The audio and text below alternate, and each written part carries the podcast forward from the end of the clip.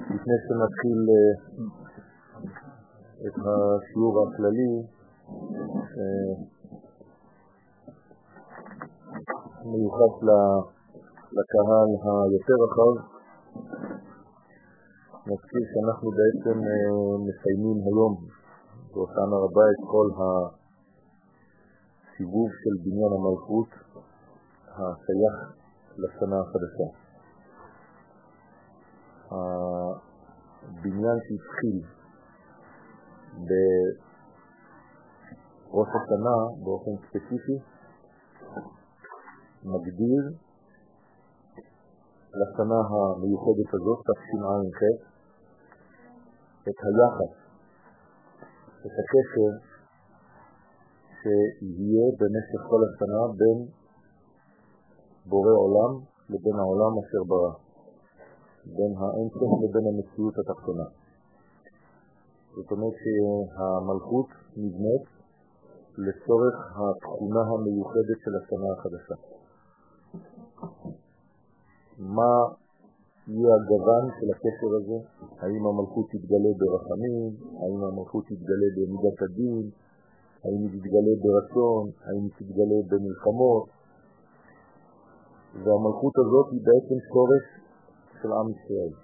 אנחנו הבנים של המלכות. רק אנחנו. במילים אחרות, היחס בין העליונים לבין התחתונים, כשאנחנו אומרים שאנחנו בונים את המלכות, זה אנחנו. אנחנו בונים את התכונה הפנימית של עם ישראל, את הנשמה הפנימית, שנקראת בעולם גבוה יותר כל ישראל, למד, או כלל ישראל במילים יותר מודרניות, זה שם של עולם, שם של מדרגה פנימית מאוד, אנחנו בונים את המערכת הזאת באופן ספציפי לשנה החדשה. מה זה אומר? זה אומר שבעצם כל שנה לפי שינויי הזמנים, שהזמן היא בעצם התכונה שלו זה שינויים, לכן קוראים לזה בתורת החסידות שנה, שהתכונה של הזמן היא להשתמש. זה מוטציה שמתקדמת, נבנית, בצורה מיוחדת לאותה שנה. תודה רבה, ממש מטמון. תודה. ולכן, כשבונים את המערכת הזאת לשנה הספציפית, לפי הזמן, כי כל שנה הזמן משתנה לפי אותה שנה, התכונות משתנות לפי השנה המיוחדת, אז מתגברים החיצונים, תמיד. למה מתגברים החיצונים? כי הם פוחדים. הם יודעים שהשינוי יביא עליהם, ימיט עליהם חורבן. אז הם מנסים בכל כוחם, אותם חיצונים, אותם כוחות זרים לדבר הזה, למנוע ולשבור את המנגנון. למנוע את ההתחדשות הזאת. ולכן כל הימים הם ימים של דין. וכדי לשמור על המלכות, מאותה יניקה זרה, שהרי היא הייתה במצב של אחור ועכשיו היא עברה למצב של פנים ביום הכיפורים, עדיין לא נעשה זיווג, הזיווג הולך להיות עכשיו בפנימי חג הסרט, כדי לשמור על כל המנגנון הזה שלא יתקלקל, שחג ושלום הזרים לא ישלטו, כי המלכות יש לה חולשה. מה החולשה של המלכות? בגלל שהיא שייכת לעולם הזה, וגם לעולם העליון, הרי אם לא, היא לא יכולה לקבל. אז בגלל שעם ישראל, הכללות שלנו, הנשמה שלנו, שייכת לשני העולמות, לשני הרבדים, לשתי הקומות, אז יש לנו חולשה. מצד אחד אנחנו מאוד מאוד עליונים, מצד אחד אנחנו חייבים לרדת מאוד מאוד נמוך. אז בתורת הקבלה קוראים לזה שהרגליים של הספינה יורדות עד למדרגה של מוות. למה צריך שהמדרגות האלה יגיעו לשם? בגלל שאם המלכות לא מסוגלת להיכנס עד למוות, היא לא יכולה לתקן יום אחד את המוות. אנחנו לא נוכל לחזור לחיים, חד ושלום. וכל המגמה זה לחזור לחיים, זה מדרגה של עת חיים. אז איך נחזור למדרגה הזאת? אז המלכות חייבת לרדת למקומות הכי נמוכים של המציאות. לכן רגליה יורדות מוות עד המדרגה הפנימית ביותר. וזה הנון של 50 שערי בינה, כלומר הירידה שלה היא מדרגה עליונה מאוד, שנקראת נון, עד המדרגה התחתונה מאוד, שזה הרגל של הנון. לכן המלכות בנויה בעצם מ-50 שערים. המדרגה הראשונה היא בעולם הבא, המדרגה האחרונה שלה היא בעולם הזה. ולמלכות הזאת יש שני שמות, לאה ורחל. כלומר, מלאה עד רחל, מן העולם ועד העולם. אתה אל. אז אנחנו, עם ישראל, במילים יותר פשוטות, מסוגלים לחבר בין המדרגות של העולם הבא לבין המדרגות של העולם הזה. לכן הקדוש ברוך הוא משתמש בנו דווקא. לא שהוא מסע אותנו מסוגלים לזה, הוא ברא אותנו בצורה כזאת, ורק אנחנו נהיה מסוגלים לחבר בין הדברים. לכן כולנו, רק אנחנו, רק השורש של עם ישראל מותקף כל כך הרבה על ידי הגויים. הם שונאים את המדרגה הזאת שמחברת אותם למדרגות עליונות שהן מעבר להיגיון, מעבר למדרגות העליונות. שמשגע אותם שאנחנו חייזרים. שאנחנו מסוגלים להיות שם גבוה מאוד וכאן נמוך מאוד. הם לא יודעים איך לתפוס אותנו, איך לאכול אותנו. וגם אנחנו, בינינו, יש אנשים שלא מבינים את המדרגה הזאת, כי הם מאוד מאוד רציונליים, אז הם לא מקבלים את זה, הם אומרים, עזוב, אנחנו כמו כולם. אין לנו מדרגה כזאת, וזה לא נכון, אנחנו כן יש לנו מדרגה כזאת. ולכן אנחנו משתנים כל הזמן, נקראים שושנה, הזוהר קורא להם ישראל שושנה, כשושנה בין החוכים, כן רעייתי, כנסת ישראל בין הבנות. אז אנחנו יש לנו כוח של מוטציה, כוח של שינוי, ואנחנו נבנים כל הזמן, ועוברים מאחור לפנים, זה מצבים מאוד מורכבים שלא ניכנס עליהם כמובן, כי זה ממש לימוד פנימי, שצריך ללמוד אותו. זה נמצא כאן, כן, בספרים האלה, בעת חיים, לארי הקדוש, ושם בעצם, במיוחד בשר ההקדמות, שכל הפרטים שהאריזל כתב בשמונה ספרים שכוללים את כל תורת הקבלה, שהוא קיבל פה מפה של אליהו הנביא, והעביר את זה במשך 18 חודשים לתלמיד שלו. והתלמיד שלו כתב את מה שהוא קיבל ב-18 חודשים במשך 50 שנה. זאת אומרת, לקח 50 שנה לכתוב 18 חודשים של לימוד. כשתבינו כמה קשה לשכתב, כמה קשה לתרגם מונחים עליונים פנימיים למערכת. יום אחד מישהו התקצר אליי, אומר לי, אני יכול לכתוב את השיעורים שאתה אומר? אמרתי לו, כן, אבל בוא קובל. כאילו, שיהיה לך בהצלחה. תשתגע. למה? כי כשאתה מדבר דקה, אתה צריך לכתוב לפחות חצי שעה. זה שיגעון. הוא לא הבין שזה כל כך עמוס בדברים. זה קשה מאוד. ולפעמים יש דברים שלא מבינים גם. אז רבי חיים ויטל לא יודעים את הכל. יש דברים שנשארו אצלו, הוא כתב מהר, רשם, איך שהוא יכול, ככה גנב. זה דברים שהוא לא כתב, דברים שלא הבין. וכשהוא חזר עליהם הוא לא הבין, זה נשאר אצלו בגדר של ספק. יש מלא מלא מלא ספקות. ואחרי זה הוא למד, ועוד פעם כתב, ואחרי זה הוסיף דברים מעצמו, איך שהוא הבין. לא פשוט, בכלל לא פשוט. אבל הוא שמר את היסוד הפנימי הזה, וזה בעצם הבניין של עם ישראל של המלכות. לכן, ברגע שאנחנו עברנו למצב של פנים, ולכן קיבלנו את התורה ביום הכיפורים, זה המצב של הפנים, קיבלנו את הלוחות הפנימיים ביום הכיפורים, לכן חייבים לעשות ביום הכיפורים כבר חותם, חותם פנימי, כי קיבלנו משהו מאוד מאוד גבוה, צריך לשמור עליו מיד. אז בנעילה של יום הכיפורים, את מה נעלנו, מה זה נעילה? את החותם הפנימי הזה, החותם הנשמתי העמוק עמוק הזה, כדי שיגן על הבניין כבר ביום הכיפורים, שזה יום מיוחד שהשטן לא יכול להסכים. אתם זוכרים, נכון? למדנו ביום הכיפורים. אבל אחר כך זה לא מספיק, צריך גם חותם חיצון, חותם של חותם, מעל החותם. ועכשיו זה החותם החיצון, הלילה הזה. שלא קוראים לו אפילו לילה, קוראים לו ליל. כמו ליל שימורים בפסח, קוראים ללילה הזה ליל הושענה רבה, ולא לילה. מה ההבדל בין ליל לבין לילה? בעצם המדרגה היא הבניין שהופך להיות כמו זכר. אנחנו הופכים את החושך לאור. אנחנו הופכים את הרצון לקבל לרצון להשפיע. זכר זה השפעה. ולכן אנחנו מאחלים גם לעצמנו, כל אחד ואחד לשני, פתקת תאווה. שיהיו לנו פתקים טובים של מעמד הטוב, כן הנתינה, ההשפעה. זה הטוב, ככה משנים מהרצון לקבל לרצון להשפיע. במילים אחרות, אם התפוקה אמורה לעשות עלינו, לפעול עלינו, עבודה אחת לפחות במשך כל אחד הזה, זה להפוך אותנו לפחות אגואיסטים, ליותר צנועים. צריך הרבה הרבה צניעות כדי להישאר מתחת לסוכה ולשחרר להרפות. להבין שהכל בעצם בידיים שלו. אנחנו ממש ממש קטנים. אבל יש לנו אחריות, גם אם אנחנו קטנים. והדבר הכי הכי גדול, אם אתם רוצים לדעת שהסוכה פעלה עליכם, זה לצאת מחד הסוכות עם הרבה יותר צניעות, עם הרבה יותר ענבה, עם הרבה יותר אמונה פשוטה שיש כאן מי שמחזיק את כל ההיסטוריה הזאת. האמת שאם היינו בהבנה הזאת כל רגע, לא היינו בכלל דעה. כל הדאגות שלנו זה רק בשביל זה.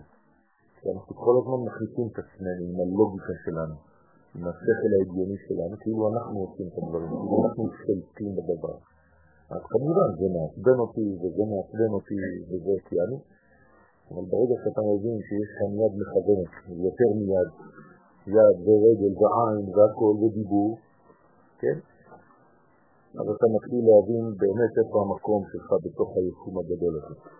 ובשביל זה צריך חתם, כדי לשמור על היחס הזה בינינו כפרטים לבין כלל ישראל, שזה האומה שלנו, לכן כל מה שאנחנו עושים זה לשם או בשם כל ישראל, שם העולם הגבוה הזה, שהוא קיבל את המתנה הזאת להתברר עם התכונה המיוחדת שהקדוש ברוך הוא קבע, שהוא יהיה במרכז באמצע הרקיע. כן, חיה אחת עומדת באמצע הרקיע בישראל שמה. אז הקדוש ברוך הוא ברא את החיה הזאת, את מדרגת החיים הזאת. ואנחנו רק זרועות פרטיים של אותה חיה גדולה מאוד, ואם אנחנו נאמנים לתכונה הגדולה של החיה הגדולה הזאת, שעומדת באמצע הרקיע, אז אנחנו יכולים להצליח בחיים. ולכן, תמיד כשיש ברכה גדולה, קשר, צריך שמירה, מיד. מיד לשמור. כמו חיילים, קיבלת עכשיו אזור חדש, מיד תשים גבול חדש עם חיילים חדשים. על זה נאמר, יברכך אדוני וישמרך מיד. כל פעם שאתה בונה מדרגה חדשה, תעשה שמירה. כדי לא להשאיר איברים ריקים, רווחים, בין המדרגות השונות. כי כל רווח כזה מכניס חד ושלום דברים לא רצויים. כן. אז כל פעם שאני למשל קונה מדרגה, אני צריך ליישם אותה. אם יצאתי מהשיעור, אומר הרמב"ן לבן שלו, תבדוק מיד אם אתה יכול מיד לעשות משהו מהלימוד של המדת וליישם אותו בחיים שלך. ברגע שאתה מיישם את מה שלמדת, אתה כאילו קבעת את הגבול החדש. ועכשיו קשה יותר לחדור בך. קנית, זה כבר רכישה, זה כבר קניין. ולא להשאיר את הדברים באוויר. אז כל, הדבר, כל הדברים האלה הם חשובים מאוד, כן? קום ובדוק ראה באשר למדת אם יש דבר אשר תוכל לקיימו. ותפסס כל הזמן במעשיך. כל הזמן, כל הזמן. סליחה? חותם הפנימי ביום הכיפורים. חותם הפנימי ביום הכיפורים הוא מתייחס לנשמה. מתייחס לחלק ההבנה הפנימי. כל דבר שאתה עושה בחיים זה קודם כל פנימי, אחרי זה זה נבנה ומגיע עד לבגדים שלך. כלומר, אם יום אחד תשני את הבגד שלך, זה לא בגלל שבחוץ אמרו לך שצריך להתלבש ככה כדי להיות ככה. זה כלל מה שעושים, כן? לא. בגלל שכל התכונה הפנימית שלך השתנתה, ואז זה מגיע עד לתכונה החיצונית, שאפילו הלבושים שלך, צורת הדיבור שלך, לבושים זה לא זה, זה גם זה, זה צורת הדיבור שלי, צורת הראייה שלי, צורת השנייה שלי, זה כבר בחוץ, זה כבר משתנה. אז זה עכשיו. עכשיו, בלילה הזה, בלילה הזה, הביטוי הוא דרך השפתיים. לכן נקרא יום הערבה. כלומר, אני רוצה לראות איך בשפה שלי, כמו שאומרים בעברית, מן השפה ולחוש, האם אני אותו דבר ממה שהיה לי בפנים ביום הכיפורים. עם ההחלטה המאוד מאוד מאוד עליונה של העולם הבא ביום הכיפורים, הגיע לעולם הזה בהושענה רבה. פנימי, נשמתי. לא, זה בוודאי שזה ממנו. הבניין הוא ממנו, אבל אני משתדל, אני עושה כמה פעולות ביום הכיפורים, פנימיות, לא לאכול, לא לשתות וכו' וכו', כדי לבנות את מערכת חמש המדרגות האלה, לכן יש חמישה אימונים. ועכשיו באותם הרבה זה גם לילה של סליחות. בתפילה יש סליחות אצל הספרדים, ממש סליחות כמו ביום הכיפורים. ועכשיו אנחנו חותמים את החותם החיצון, זאת אומרת שזה מגיע בעצם לחלק הכי הכי הכי מגולה שלי, שזה השפתיים. לכן זה נקרא מנהג נביאים. זה מנהג נביאים. אמרתי לכם שאם אתם רוצים לדעת אם חג הסוכות פעל עליכם, כן? אז הלילה הזה צריך להיות כבר עם בעל רוח הקודש. זאת העובדה שזה פעל או לא. באמת, בצורה חזקה. אם אתה בלילה הזה מקבל דברים מלמעלה, במדרגה של רוח הקודש, כמובן שהיא רגל קטנה של הנבואה, הלוואי נבואה, אבל רוח הקודש לפחות, זה מדרגה שהיינו אמורים לקבל ולראות אחד אחד הסוכות. כל הבניין הזה כדי להגיע לזה. בשביל מה? לא כדי להגיד לחברים שלי לקבל קהל, מחר בבוקר שיבואו לתת לי אנשים, כל אחד בא ואני אומר לו מה קורה להם. זה לא זה. זה כדי לתרגם את הערכים של הקדוש ברוך הוא בעולם. רק בשביל זה אנחנו נדרנו. תהילתי תספר. הם מסוגלים לספר את התהילה. מה זה תהילה? מה זה להלל? בעברית להגדיר. רק עם ישראל מסוגל להלל. להלל זה שני למדים, שתי אותיות למד. הלזה. הלזה זה הגדרה. מי האיש הלזה? כשדיברו על יוסף הצדיק. כלומר, כשאני מסוגל להלל, אני מוכן, מסוגל להגדיר בעולם שלי את הערכים של האינסוף ברוך הוא. רק עם ישראל יכול לעשות את זה. ועם צדיק ועם גדול ועם שלם יהלל יה. רק אנחנו מסוגלים. למה? כי כדי להלל צריך להיות חי. לא המתים יהללו, ולא כל יורדי דומה. אנחנו, רק אנחנו יכולים לעשות את זה. אז אסור, חד ושלום, לחשוב שאתה מת. מה זה מת? מת זה לא רק כדור בקבר. זה עצבות, זה דיכאון, זה חולשה, כל זה, זה חד ושלום מונע מאיתנו רוח הקודש. נבואה. עם ישראל צריך להיות שמח. ולכן כדי להגיע לנבואה הגדולה, ושמחת בחגיך, והיית רק שמח, אך שמח. אתה רוצה להגיע לזה? יש לך 21 יום. היום אנחנו ב-20 ה-21. אך שמח. א', כ', 21. שם אהיה. עכשיו אנחנו חותמים בשם אהיה. כלומר, את העתיד שלנו. כל מה שאנחנו עכשיו חווים ונחווה בלילה הזה, זה כוח שבא מן העתיד. מאיזה עתיד? מהעתיד הזוהר שעם ישראל ימלא סוף סוף את תפקידו בקרב אומות העולם. ולכן כל מה שאנחנו עושים זה לא אינדיבידואלי, זה לא פרטי, זה לאומי, זה גדול, וזה נקרא תורת הסוד. נתתי שיעור לפני כן של הרב גבי בסוכה, בסוכה, וכל אחד השנה דיבר על הספר שהוא בסייעתא דשמיא זכה להוציא. אז כל אחד היה צריך למכור במרכאות את הספר שלו. אז אני הסברתי שבעצם כואב לי ויושב לי על הלב, אמרתי להם את זה. על עצם העובדה שאנשים לומדים כמו שהם למדו במשך אלפיים שנה בגלות. הם לא עשו את הסוויץ'. משהו קרה, ואצלם שום דבר לא השתנה. זה אומר שלא הבנת, אתה חי בתקופה כזאת, ואתה אוכל בצורה ישנה. אתה לא יכול, אתה לא משתווה לזמן שלך. אין לך בינה של הדורות. בינו שנות דור בדור, זה לא רק ללמוד היסטוריה, זה לדעת להשתוות לזמן שאתה נמצא בו. מה אני צריך לעשות היום? אז הסברתי להם שמכל גלות היינו צריכים למשוך, לשחרר את התורה הספציפית של אותה גלות שהייתה גנוזה כאן. אז במצרים הוצאנו את התורה שבכתב, בבבל הוצאנו את התורה שבעל והחזרנו את זה. והיום בגלות שלנו, כשאנחנו חוזרים יותר מ-110 מדינות שונות, אתם לא מבינים. מה אנחנו משחררים? את הזוהר, את תורת השד. ולכן היום לא ללמוד את הדבר הזה, זה פשוט להיות ליד, ליד ההיסטוריה שלך. ואמרתי להם, אני כל הזמן דואג כל בוקר כשאני אומר, יהי רצון מפניך השם, כן, שלא ניגע לריק, ולא נלד לבהלה, אולי אני סתם עשיתי עבודה, כי כולם עשו. ואני פשוט עוד אחד. ואולי זה לא זה. אולי אני צריך לבדוק לעצמי, אולי השיעור, אולי הסגנון לא מתאים. אבל אני כל שנה מחדש כותב לו הצדיק לרב שלי. הנה לפני שלושה שבועות כתבתי לו.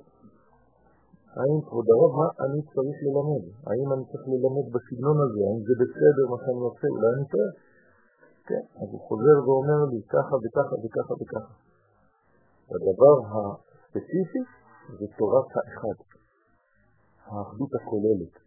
זאת המדרגה הכי גדולה, ובשביל זה צריך מאוד מאוד להיות צנוע. להיות צנוע זה לא לומר שאני לא כלום ואני עסק, לא.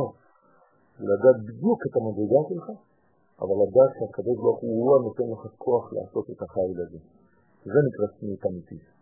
זה לא להגיד על עצמך שאתה לא כלום. אם אתה אומר על עצמך שאתה לא כלום, אז אתה לא כלום, אז מה אתה יכול לעשות בשביל? זה לא נכון. לכן כל הבניין תלוי בנו, בכנסת ישראל, ואנחנו רק איברים של אותה מגמה גדולה מאוד, ואנחנו חייבים את החתימה הזאת.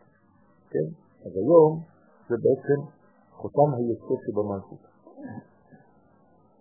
ואנחנו עכשיו סוגרים את כל המערכת.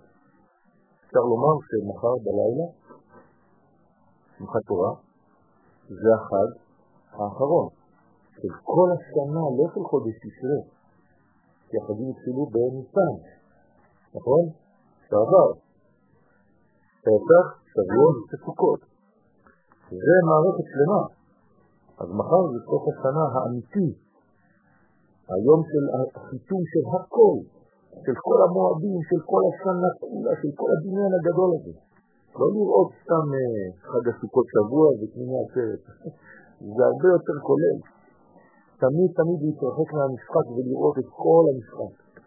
לראות את כל הדברים. אם לא אתה בתוך סגלה קטנה ואתה לא רואה, אין לך ראייה גדולה, אין לך ראייה אמיתית, אין לך הבטה, יש לך הסתכלות. בעצם אנחנו בחג אחד שהוא מחולק להמון חגים שלי. אנחנו נמצאים במערכת אחת שמופיעה בכל מיני גוונים שונים לפי השינויים של הזמנים. אבל זאת מערכת אחת. האמת שאם אני מרחיב, צריך לראות את כל הבריאה ככה. ויציאת מצרים, שזה ההתחלה שלנו, של הפעולה שלנו הממשית המוחשית, מיציאת מצרים עד לגאולה שלנו עכשיו, זה גאולה אחת. ולכן זה נקרא כמעט כמעט, כך היא גאולתם של ישראל. אסור להסתכל על זה כזהו עכשיו קרה, עכשיו זה לא. תמיד שלבים שמתווספים בתהליך הגאולה. אז כמובן במאה השנים האחרונות קרה הדבר הגדול, שסוף סוף חזרנו לארצנו, אחרי אלפיים שנה. זה לא סתם, זה לא הולך ברגל. זה אלפיים שנה של המתנה. כלומר, מדינת ישראל התרקמה, נרקמה במשך אלפיים שנה. ותראו כמה קשה, כי עדיין לא הגענו אל הדבר המושלם, לאט לאט צריך לנקות, ו... אבל היעלום כבר כאן. צריך להוציא ממנו את כל הבור, צריך לשנות עוד כמה דברים. אבל הבניין הוא בניין אמיתי של גילוי השם בעולם. ואסור בשום רגע לשכוח את המגמה הזאת. זאת אומרת שיש הבנה בין הלימוד, הסגנון של הלימוד לתקופה. נכון. אתה חושב שזה ספציפי לתקופתנו? כן. למרות שבגמרא, בתלמוד, יש איזה עיקרון שיש של ואל תעשה, כאילו צריך לחכות לפני כל שני... נכון, נכון. זה המצב, אבל המצב הזה לא צריך להפוך להיות שיתוק. אסור להשתתק. אז כשהדברים קורים, גם מה שהיה סודי אתמול, מגיע זמן שהוא צריך להתגלות. אני לא הולך לגלות לילד בן חמש מה זה יחסי אישית. אבל ערב החתונה שלו, אם הוא לא יודע, אז מה, לאן הוא נכנס? לאיזה מערכת הוא נכנס? הוא לא מבין כלום. נכון. נכון, נכון, נכון, אני לא יודע מה זה גדולים, אני יודע מה אומרים לנו חכמי ישראל, ואני הקטן מנסה להיות מה שאני צריך להיות. ואם יש אנשים שחושבים שאני בדרך הטובה, אז הם לומדים איתי. אני לא יודע מה זה גדולים. אני לא נכנס להגדרות האלה גדולים, קטנים, אני לא יודע מה זה. שמה בעולמות העליונים לא סופרים כמו שאנחנו סופרים פה. בסדר, אני לא יודע מה זה להגדיר. יש בחדר הזה אולי אנשים שיותר גדולים מכל מי שאתם חושבים שהם היו גדולים פעם. לא יודע. אני לא נכנס להגדרות האלה. כמובן שאני מכבד את חכמי ישראל שבכל הדורות, אין לי שום בעיה עם זה. אבל גם משה רבנו, עם כל גדולתו, לפעמים צריך עזרה ממישהו שנקרא בצלאל שהוא בפינה. והוא יודע בדיוק מה צריך לעשות באותו זמן. מועדי ישראל הם הביטוי המרכזי לקדישת הזמנים. יש קדישה בזמן. פירושו של דבר אנחנו צריכים, עם ישראל, לקדש את הזמן. מה זה לקדש את הזמן? להיעזר בזמן כדי לגלות את הקודש. הקודש זה קודש בריחו. אז יש לי זמנים, כל זמן מזמין עוד זמן, ואני צריך דרך הזמן הספציפי לדעת מה קורה עכשיו ביקום. מי יודע מה קורה עכשיו ביקום חוץ מאיתנו? אף אחד. קח עכשיו גוי ממוצע, ואפילו בן אדם לצערי שלא למד ולא יודע, הוא לא יודע מה הולך ביקום.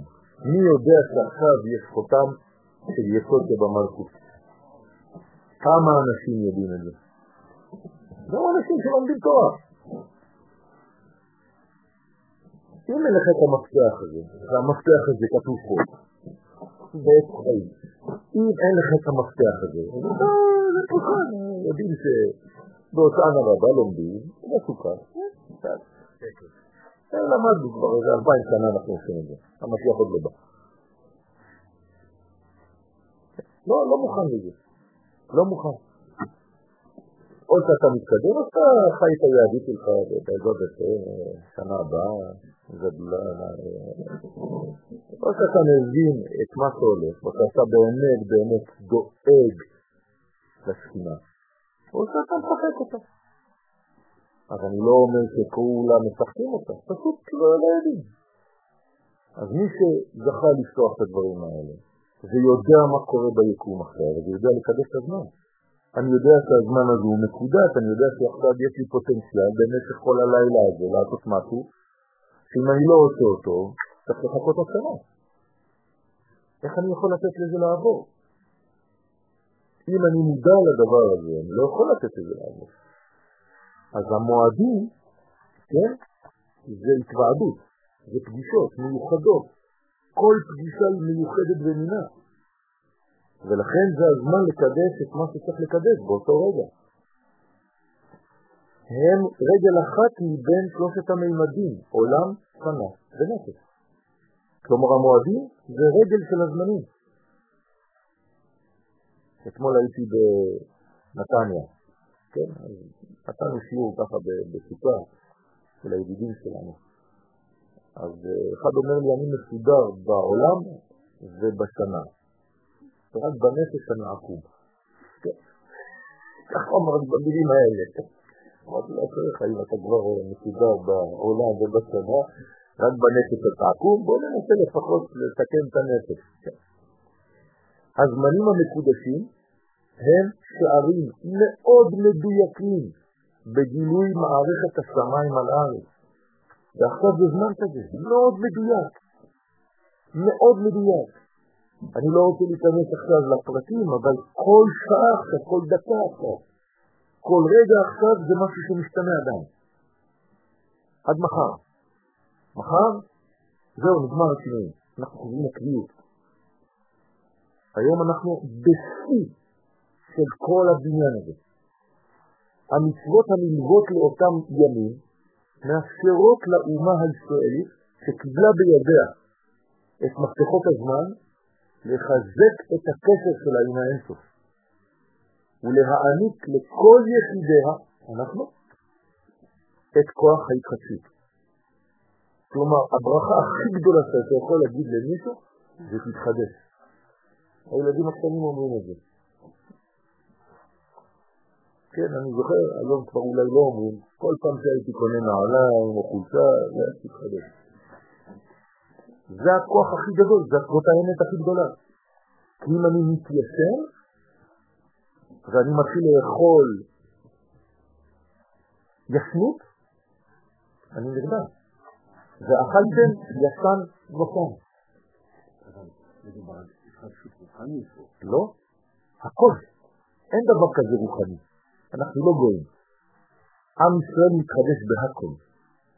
אם ההתחדשות שלך נשארת ברוח, זה לא התחדשות, זה לא מעניין אף אחד.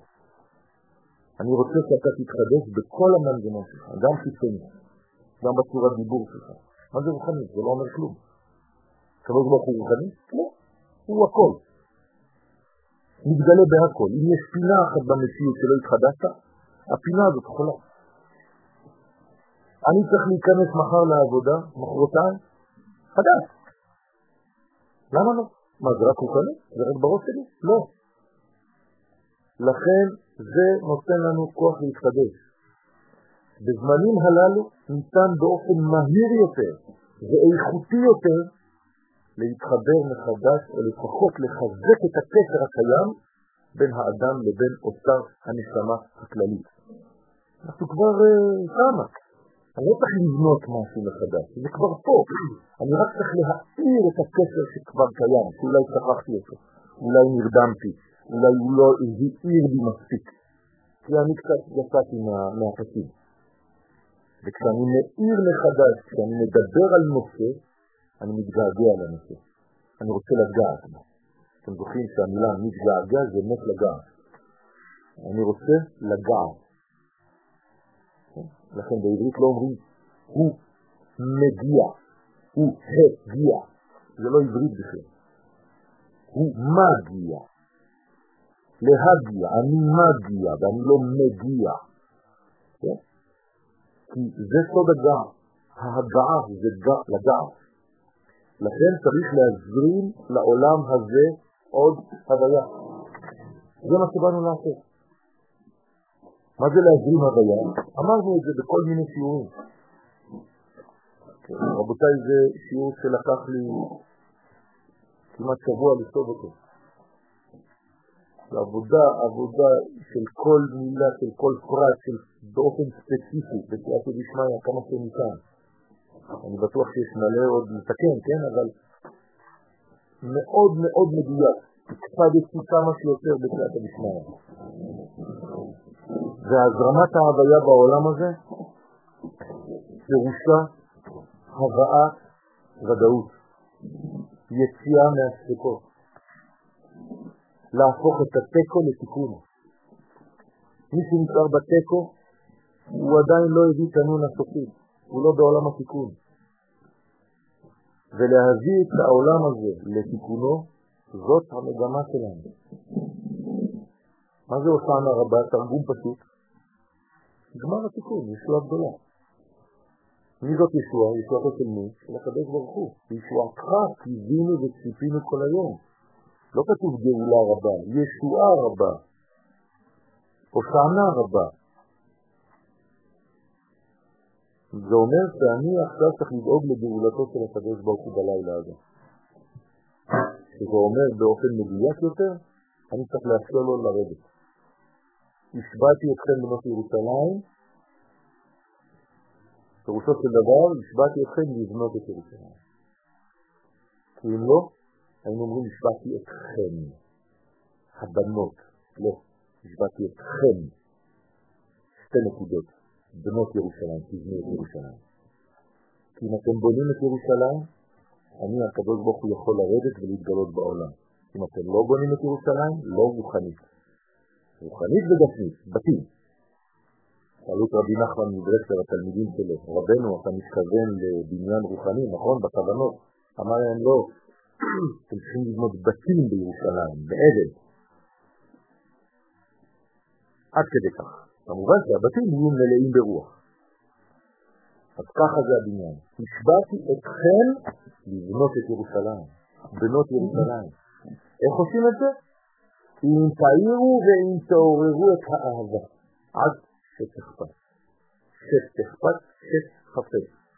שש, שש בארמית, חפש. חפץ האהבה יתעורר בעם ישראל באלף השישי. עד שתכפת. כלומר, השיעור הגדול ביותר היום זה אהבת ישראל. כל השאר זה לבוש של הדבר הזה. כי רק דרך זה אפשר לגלות את האחד. האחד לא מתגלה בריבוי של פרטים ששונאים אחד את השני. האחד חייב להתגלות באחד.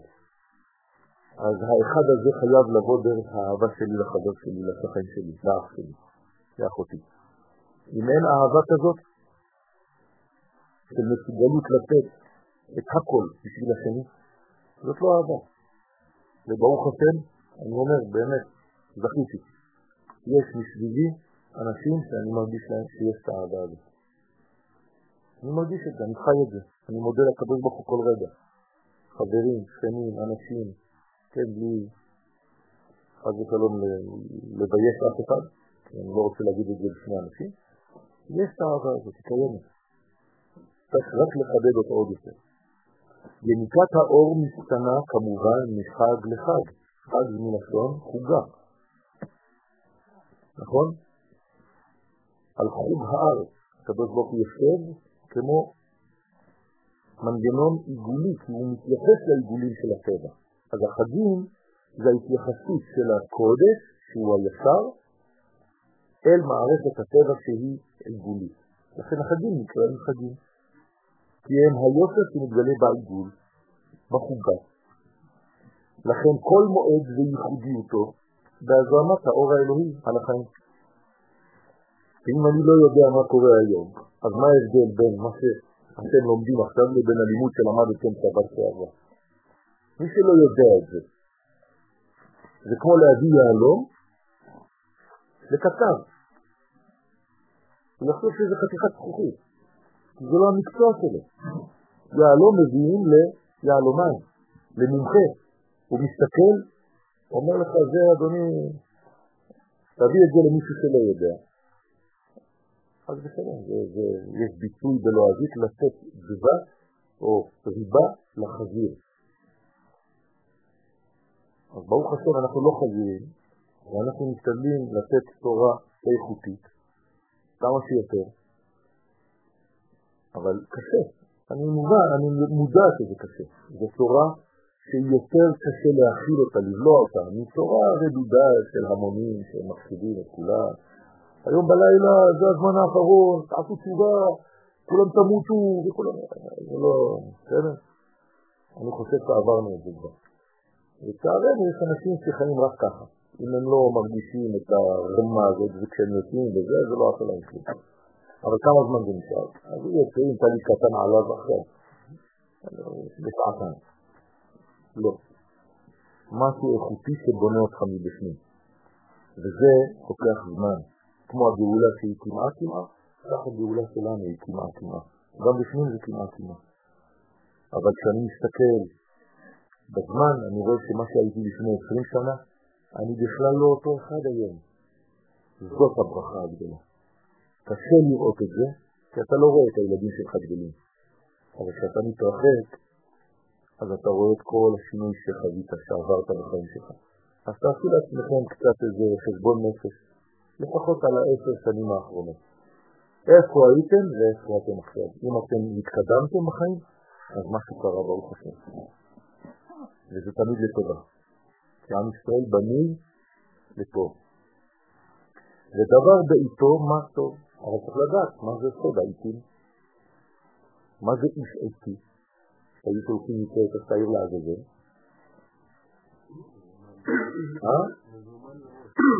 איש שממש כאילו בנו אותו לעת הזה. שאם הוא עושה את מה שהוא צריך לעשות בעת הזאת, מה קורה אחר כך? יכול למות. דרך אגב, הוא היה מת. באותה שנה. כל מי שהיה לוקח את השעיר לעזאזל, מתנדב למות באותה שנה, הוא יודע. התכונה המיוחדת של עבודת השם בחג הסוכות, אז עכשיו אם דיברנו על הזמנים, אז צריך להיכנס לנושא. השיעור מאוד ארוך, כן? עבדתי עליו שעות על גבי שעות. התכונה המיוחדת של עבודת השם בחג הסוכות מתבטאת דרך השמחה. זאת העבודה. צריך להוציא ספר רק על חג הסוכות שלא אצלנו. בעזרת השם. מוכן. רק צריך עכשיו לעבד. בסדר? אז זה השמחה. הסגנון, קודם כל צריך לדעת במה זה מתלבש. איזה לבוש אני לובש היום. בסדר? כמו שבשבת אני צריך ללבוש חולצה לבנה, אני יודע שיש זמנים שהביטוי שלהם זה השמחה. עכשיו, מה הכי קשה כשהתיקון הוא השמחה? להיות שמח. לכן בחג הסוכות הכי קשה להיות שמח. בגלל זה אתה אומר לך, והיית שמח, לא. למה אני אומר לך את זה? למה התורה מקפידה לומר לך את זה? כי יודעת שזה הזמן הכי קשה שלך שתהיה שמח. אתם מבינים איך זה עובד? ואני רואה חסיד ברסלב, ואני יודע שהבעיה שלו זה עצבות. אז מכריחים אותו לרקוד על משאיות. אבל בפנים הוא עצוב מת. וכל הזמן צריך להחיות אותו. יש לנו מדרגות כאלה. שמחה זו משקפת שמחה אחרת, עליונה וגבוהה. זה לא סתם שמחה שנולדה פה, היא פשוט השתקפות, כמו כל הדברים שאנחנו עושים. מה אנחנו עושים? רק מתרגמים. זה הקבלה, תורת הקבלה זה תורת ההקבלות. אני יודע שיש שמחה בעליונים, אני חייב להביא אותה לפה. למה אומר במיוחד שמחה, קשה להגיע לשמחה ב... בגלל שזה... בגלל שיוצאים מתקופה של דין? בגלל שיוצאים ממצרים. מתי נכנסנו לסוכות? יציאת מצרים, מבחינה זמנית, אמיתית. עזוב את ההיסטוריה שלך עכשיו שיצאת מיום הכיפורים. בהיסטוריה, מתי נכנסנו לסוכה? והוציאי אותם מארץ מצרים. כלומר, אתה היית עבד שלטון. באותו יום אתה עבד ואומרים לך עכשיו להיכנס לסוכה. אתה יודע מה זה? אז זה קשה מאוד. ומה זה סוכה? ויהי בשלם סוכו ומעונתו בציון. סוכה זה ארץ ישראל. כלומר, אתה יוצא ממצרים כדי להיכנס לארץ ישראל, זה הסוכה. למה לא חווים את זה היום? לא, לא. בדיוק העניין. למה התורה אומרת לך, בקידוש שלך, זכר ליציאת מצרים. אז מה, סתם אמרת מילים? אבל אני מסכים איתך, אף אחד פה, אתה לא לבד, כן? אף אחד פה לא, לא, לא שם לב בכלל שהוא אמר בקידוש זכר ליציאת מצרים, לא אכפת לו מזה, הוא היה בחג הסוכות. ואפילו בראש השנה אמרת זכר ליציאת מצרים ואף אחד לא הבין ואף אחד לא שם לב. בסדר? השינוי הוא גדול, אבל הוא שמח, לטובה. אבל אתה לא, אתה כן יכול להיות שמח. אתה חייב להיות שמח. ברגע שאתה מפנים את זה הגאולה. מאוד מחוב- מתקבל על קצת. נכון, זה. נכון. זה אמור להיות כך. אז למה זה לא ככה? למה זה קשה? תמשיך. כי כל פעם שאתה רוצה ליישם משהו בעולם הזה, אמיתי, ולהוריד את זה, באים מחבלים. אז המחבלים יבואו בכל מיני צורות. מה הם מחבלים? כרמים, את הכרם. כרמי שלי לא נטרתי, לא מספיק שמרתי על הכרם שלי. כרם היה לי שלמה. צריך להיזהר מאוד. יש לך כרם. כרם שלום קוראים לזה.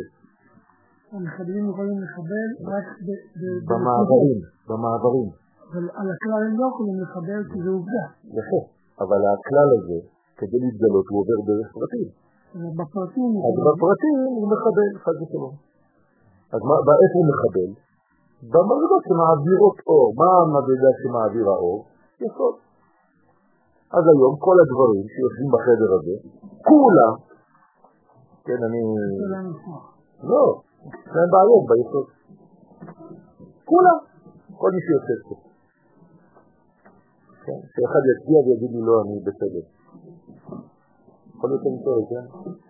אין דבר כזה, או במחשבה, או בהכל, זה התיקון שלנו.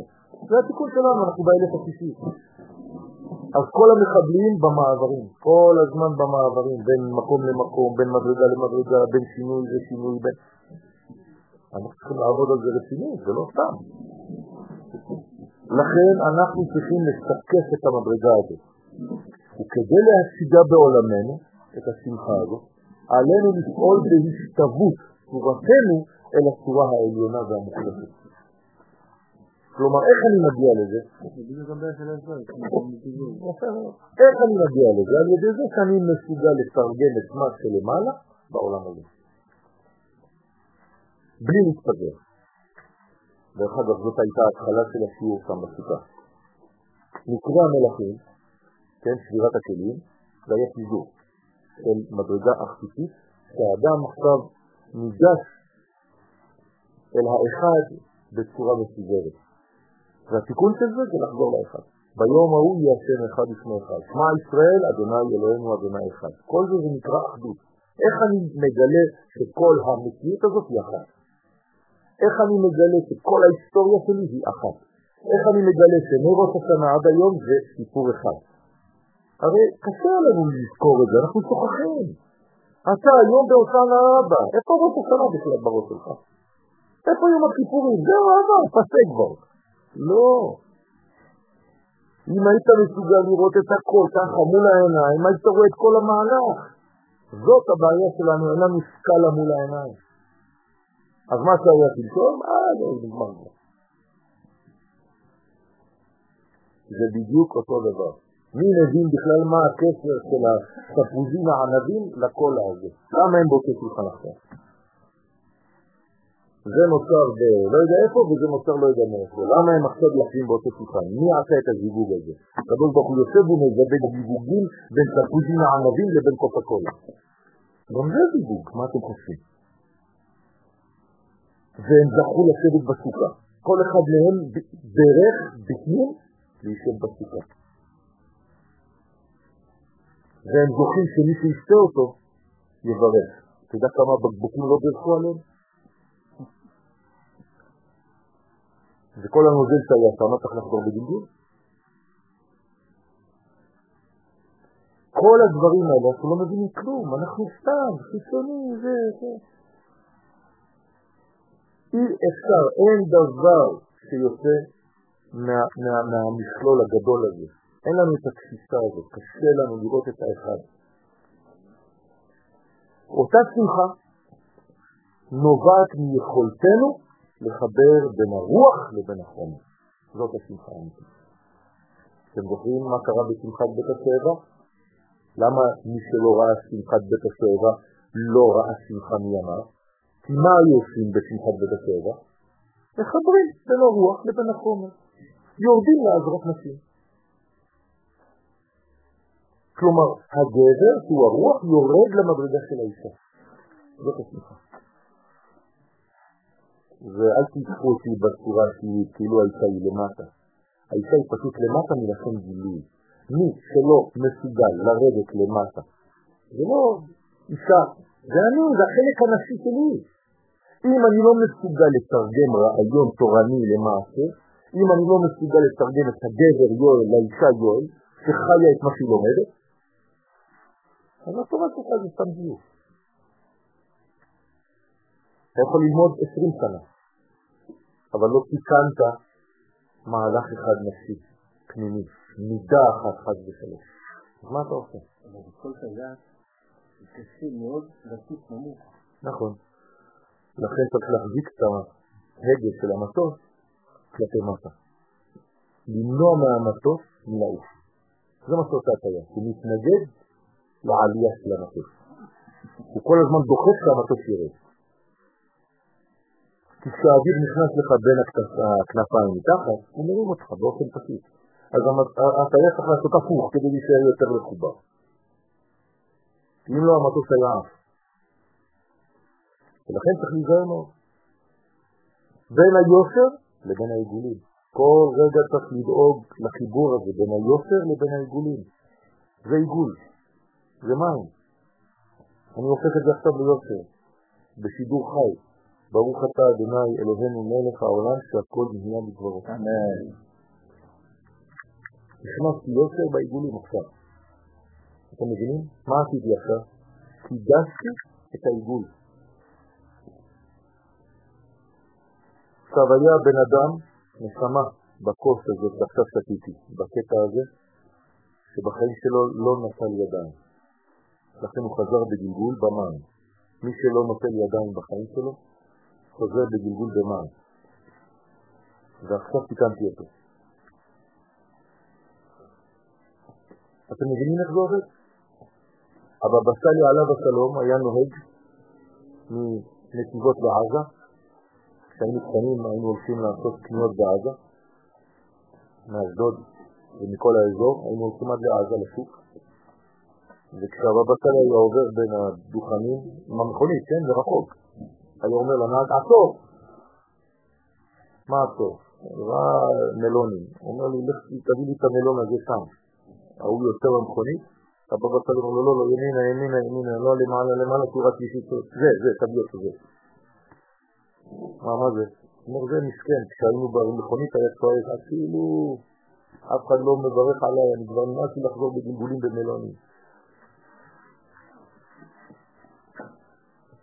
אז צריך להיות עדין מאוד כדי לראות את זה, קשוב מאוד למציאות, לא ברוטלי, לא כמו פיל בחנות של, כן, קריסטלים. מאוד עדין, זה נקרא גם עדן. וזה לא פשוט בכלל. בחג הזה כל העצבים יוצאים. העצבים הכי גדולים יוצאים בחג הסוכות. דווקא בגלל שאתה צריך לעשות תיקון בזה. בין ישראל לבין אומות העולם, אותו דבר. אתה יכול לשכוח את הכל, את כל המהלך בכלל. מה אכפת לי מאומות העולם? היום אתה חי את אומות העולם, בחג הסוכות. אין לנו בית מקדש, אין פרים, אין קורבנות, אין זה. מה אתה עושה בחג הסוכות? או אתה נשאר בבית, בסוכה, והולך לעשות טיולים בארץ, ואוכל בסוכות, ומחפש רק טיפה כשרה, זה מה שמעניין אותך היום. נכנס לסופה, מסתכל אם התקנות בסדר, ושיעור לדעתך זה בסדר, זה מה שמעניין אותנו. שכחת בכלל את המעלה. מה? הם באים לארץ ישראל.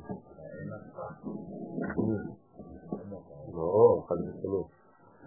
במות העולם זה לא הפך. הפך שלנו זה הפסולת שלנו של הגורן והיקר. לא אומות העולם. אומות העולם אפילו אסור להם להיכנס תחת הסוכה. רק בני נוח. אומות העולם זה אנחנו, דרך החיבור שלנו, דרך המנגנון הזה שנקרא סוכה, יכולים להשפיע יותר יפה, יותר טוב. הם בחוץ. כי הם פספסו את הפסח. רק אנחנו נגאלנו. הם מחכים לגאולה שלהם. מתי הגאולה שלהם? מתי הפסח שלהם? אני צריך להבין את זה. עכשיו, מה הפכנו להיות? דייקנים. של מה? של הסוכה כשרה, לא כשרה, איפה נכנסת, איפה אכלת, זה מה שמעניין אותך. אתה מסתכל בספיס של הגאולה, וזה שעתיים וזה... אבל אני לא אומר שזה לא בסדר, אבל כשזה הופך להיות רק זה, אתה מת. הלכת לאיבוד. הלכת לאיבוד. כל מה שמעניין אותך זה האתרוג שלך, ואתה עם האתרוג שלך, ואתה יכול לישון אותו במיטה. לא הבנת מה זה האתרוג בכלל. מה זה עטרת היסוד. מי זה? מי זה עטרת היסוד? חשבתי שיש לי אתרוג, אתה אומר שזה עטרת היסוד עכשיו. למה אסור להחזיק אתרוג בצד ימין? אה? כמה השבוע החזקתם את האתרוג ואת הלולב ביד שמאל, שניהם ביחד? לפחות כדי לסובב איזה דף באזור הקפה או משהו, אה? כתוב בספרי הקבלה, תיזהר. הבן ישראל אומר, וואלה תיזהר, זה בעיה גדולה מאוד. תתעדר איך אתה רוצה. אתרוג בשמאל, לולב בימין. עכשיו אל תתחיל לעשות לי קריזות. מה אני אעשה בגלל שזה קרה לי, כן? תצליח עליך, זהו, נגמר, בסדר, לאט לאט. נכון, אבל בשתי הידיים, לא ביד אחת. בסדר? אז איך אני עושה הקפות יחד עם זה? תמצא פטנט עם הסידור למעלה, וזה רק יהודים יכולים לעשות את זה, תעשה מה שאתה רוצה. או שתלמד בעל פה. ההקפות. לפי שהדברים מתבצעים בחג הסוכות דווקא. אז חג הסוכות דווקא יש לו ספציפיות של חג הסוכות, זה לא משהו אחר. גודל האור המתגלה בסוכה מקיף, זה לא מקיף, מקיף את האדם מכל צדדיו. תראו, אנחנו מוקפים. גם מתחת, כן? אתה זלזלת ברצפה של הסוכה? תיזהר, הרצפה של הסוכה זה לא פחות מ... כן, תיזהר מאוד. אסור להניח בסוכה זבל לדברים, אפילו להביא קערה גדולה בשולחן, בסוכה, זה אסור. הכל צריך להיות בכבוד. אתה יודע מה זה סוכה? וגשמיות היא ברוחניות. הכל, אנחנו מוקפים. איך אומרים החסידים? נכנסים לסוכה עם המגפיים, עם הכל, עם כל הגוף שלי, עם הבגדים שלי, הכל. אין חלק ממני שנשאר בחוץ. יותר ממקווה אפילו. מקווה אני צריך להתחסף. אין יותר גדול מהכניסה לסוכה. עכשיו אנחנו במקווה. החידוש בין המקווה של היום לבין המקווה שהיה ביום הכיפורים, הוא ששם היינו בסטנזה. כן, לופט. היום אנחנו פה.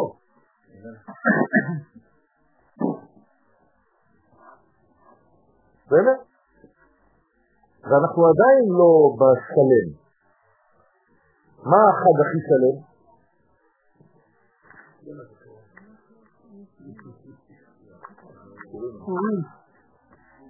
שמחת תורה. למה? אני מדבר על חגים, לא על ימים. יום העצמאות זה יום, זה לא חג. זה כמו שבת, שבת זה יום, זה לא זמן. הזמן הכי שלם היום, מחר. למה? כי אתה נורמלי. אתה לא ישן בסוכה, שזה מחוץ למית, לבית שלך. אם זה היה נורמלי, היינו ישנים כל הזמן. כל חג יש לנו איזה משהו. אה, עכשיו אנחנו לומדים כל הלילה. לילה זה בשביל לישון, רבותיי. אז תהיה נורמלי. אתה לא צריך לאכול בחוץ, לא צריך ללמוד כל הלילה, כל אחד יש לנו איזה משהו כזה. רק בשמחת תורה, אתה נורמלי. אתה רוקד, שר, אוכל, ישן בבית כמו בן אדם. סוד המקיפים בחג וסוד ההקפות הממחישות את הרעיון הזה, למה עשינו הקפות כל השבוע? כדי להמחיש את המקיפים. אז מה עושים אה, מי שלא היו בתפילה? שמים תנ"ך על איזה כיסא ומסתובבים סביב הכיסא. כן, אומר הבן ישראל, זה כמעט לא כלום. יש ששמים כיסא סתם, מסתובבים סביב הכיסא. אומר הבן ישראל. הלכה. אומר לפחות תשים ספר תנ"ך, אתה מסתובב סביב הכיסא. מי שמסתובב סביב הכיסא סובר שהוא לא יודע איפה לשבת בחיים שלו. זה בעיה. כל מקום שהוא נמצא הוא אומר לו, זה לא מקום טוב, אני חייב ללכת למקום אחר. אתה מכיר את המשחק הזה, שכולם מסתובבים, פתאום כולם צריכים לשבת, אחד נשאר ב... כן? משדרים לישראל את המימד הכולל העליון העומד ביסודנו כעם. זה נקרא מקיף. עם ישראל מקיף אותי. אני מאוהב בעם ישראל, במושג הגדול הזה, שכמובן אנחנו רק דוגמיות שלו. מה? המקיף הוא תמיד אחדותי. אני בעולם הזה, אם אני לא מבין, אז אני עלול לזלזל במקיף. מה מעניין אותי? הפנימי, מה שאני מבין. לכן הבעיה שלנו בעולם הזה זה המקיפים דווקא. הפנימיים זה מה שאתה משיג. מה שאתה משיג אתה אומר, הבנתי, זה בסדר, קניתי. המקיף לא מעניין אותי, אני לא יודע מה זה, זה מקיף אותי. זה עובר את שכלי. כמה צריך לעשות פעמיים. כלומר, ההקפות הרבה יותר קשות. אז בסופו של דבר כל המקיף יהיה גם בפנים? כל המקיף יהפוך להיות פנימי ויתנו לך מקיף חדש. וגם אותו. ועוד פעם ייתן לך עוד אחד. עד אין סוף. ילכו מסוכה לסוכה. עוברים מסוכה לסוכה. אוכלים מקיפים. מה אתה עושה בחיים שלך אני אוכל מקיפים? איזה יופי. זאת אומרת שכל שנה אתה צריך לפחות להיות עשר קילו יותר. בעולם הרוחני. כי אם לא, אתה כבר תופס נפח. רבי אלעזר, הבן של רבי שמעון בר יוחאי, היה לפחות פעמיים לשולחן הזה עובי. היו מסתכלים עליו ברחוב, היו פוחדים ממנו. אתם קוראים לו היום רבי אלעזר, קראו לו איזה אלעזר בספינה. היה מבין מכוניות, חמורים, שם אותם על הגג, לבד. אמא שלו הייתה עושה פיתות כל היום, והוא רק אוכל. ככה כתוב. 200 פיתות ביום אני אוכל. אנשים היו הולכים לראות את רבי שמעון בר יוחאי, זה הרבי. יושבים החוצרים את החמורים על הגג. אמרתי, הבן שלי, מה? זה עזר. אמר לו, זה עצבן אותי זה.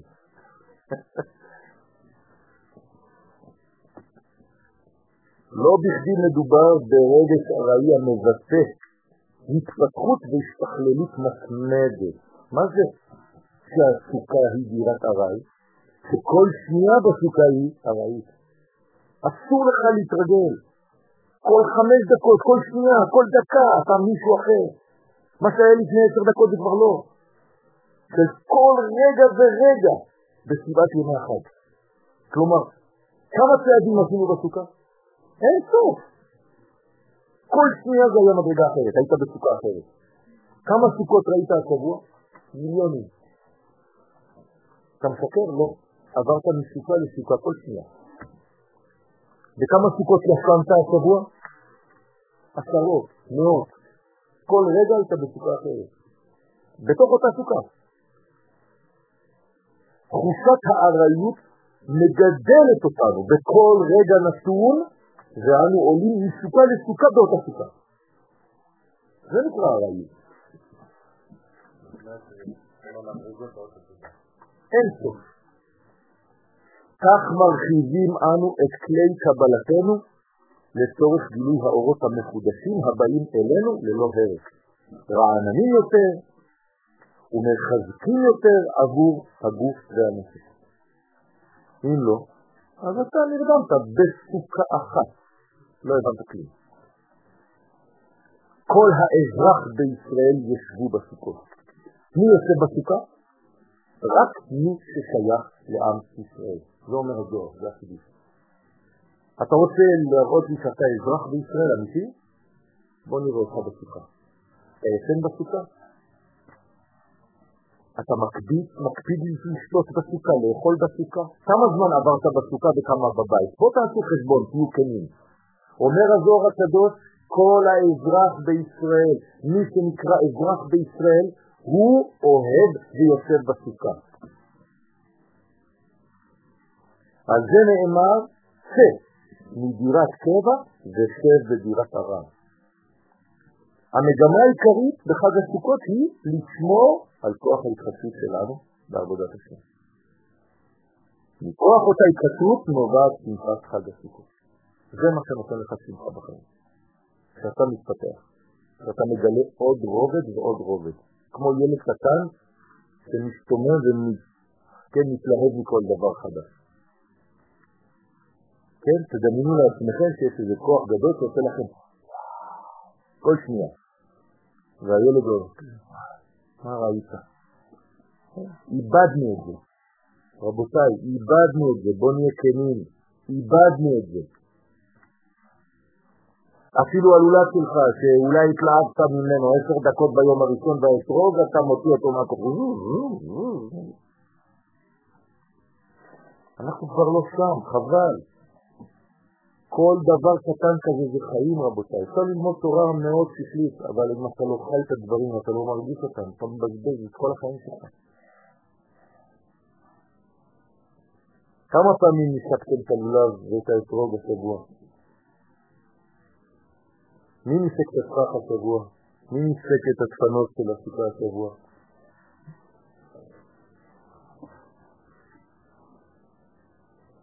אתם יודעים שהקסמים של העשרה ימים האחרונים של החג, של חודש תשרה, רבי חיים פלאגי אומר שזה סוד עצום, שאפשר לבקש הכל. המדרש מלמד בבראשית רבה, אמר הקדוש ברוך הוא לאברהם, אתה, אברהם, אמרת בהישענו תחת האש. כשאברהם היה מקבל אורחים, לאן הוא היה מכניס אותם? בסוכה. מה זה תחת האש? תחת עץ חיים. היה מכניס אותם תחת האמונה של הקדוש ברוך הוא, היה מסביר להם, הופך אותם, הופך אותם למישהו אחר, למישהו חדש. היית נכנס אצל אברהם, היית יוצא מישהו אחר. משנה להם את השמות. אל תיקחו את זה בפשט, רבותיי. מי שפגש את אברהם אבינו פעם אחת בחיים, יתבלבל, זה מה שזה אומר.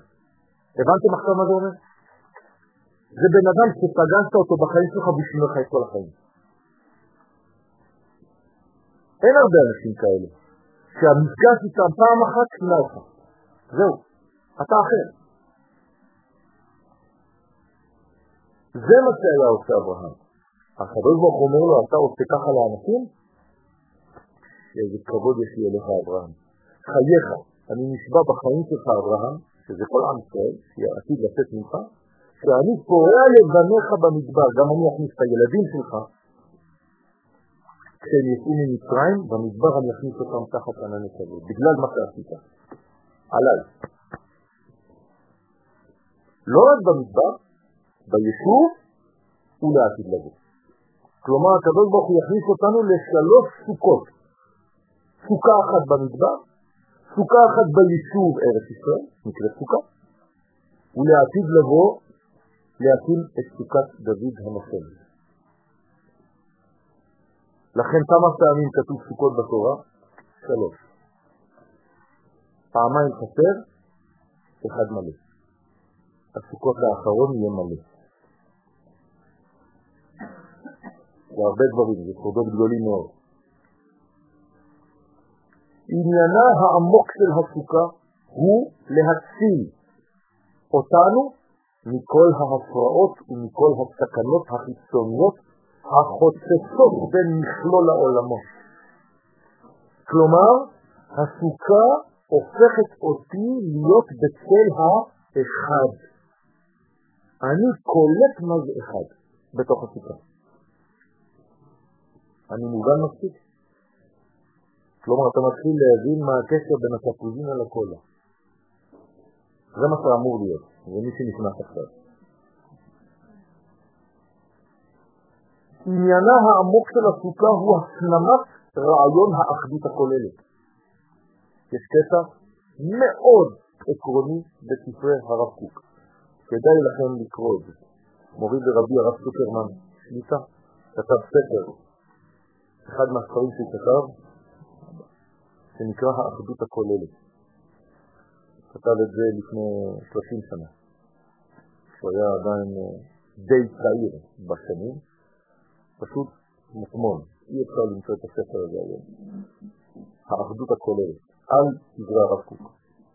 זה, זה כל הסוד, להבין את האחד. לפתוח את כל הספר הזה ולעשות ככה, ולהבין את האחד שבכל הספר. אל תספר לי את כל מה שכתוב בדף 5 כתוב ככה, ובדף 10 כתוב ככה, ובדף זה, ואתה מספר לי את כל הסרט. לא, אני, יש רק מילה אחת, תגיד לי מילה אחת על כל זה. בוא נראה אותך. צא מסרט ותגיד לי מילה אחת. אל תתחיל לספר לי את הסרט. זה מה שאנחנו לא יודעים לעשות. זה נקרא סיכום. צא מהשיעור הלילה ותגיד, למדתי היום בלילה אחד, דבר אחד, אחד, מילה אחת. מי מעמיד את הכל על אחד? חבקוק. בא חבקוק, זה עמדם על אחת. רק מי שמסוגל לחבר חב"ד, ברסלב וקוק, חבקוק. מעמידם על אחד. כן? בסדר? המופיע ביקום כולו ללא יוצא מן הכלל. בוא נראה מה אתה מסוגל לעשות את זה. הרב קוק כותב בספריו, בעדר היקר, עמוד ל"ו, וכל אשר יוסיף האדם דעת, כלומר, הקדמתי לכם את הרעיון, איך קוראים לכל הדבר הזה? דעת. מי שמסוגל להוסיף דעת בחיים שלו, וכל אשר יוסיף האדם דעת, כמה שתוסיף דעת בחייך, כן יכיר ביותר אחדותם של הכוחות המתגלים בסגנונות שונים. כך הוא יבין את כל הסגנונות, יבין את כל הכוחות שכולם פועלים בשביל האחד. כמו הגוף שלי. כל האיברים שלי פועלים בשביל יואל. נכון? כל תא, כמה תאים יש לי בגוף? מיליארדים, נכון? כל תא, מה כתוב לו ככה במצח? יואל. אם תא אחד אומר אני מחוץ למערכת, עזבו אותי, הוא מת, מיד. אז זורקים אותו. תשאבו את המיטה שלכם בבוקר, זה מלא תאים מתים. כל שש שנים, כל התאים שלנו מתחדשים. זה סוד גדול, רבותיי, מה שאני אומר לכם עכשיו. עכשיו, אם אנחנו כאן, גם אנחנו טעים. היינו מבינים בשביל מי האחד כולם עובדים, היינו כל הזמן מחוברים. וכל מי שיוצא עוד פעם מת במיטה, לא אוהבים אותו.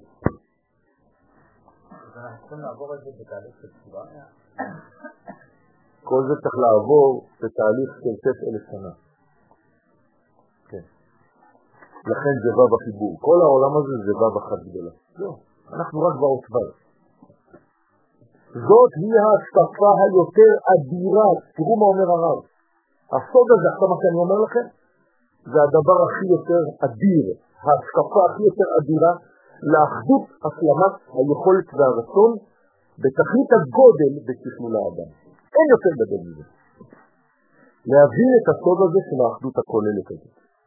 שכולנו תאים של אורגנית אחת בכל היקום.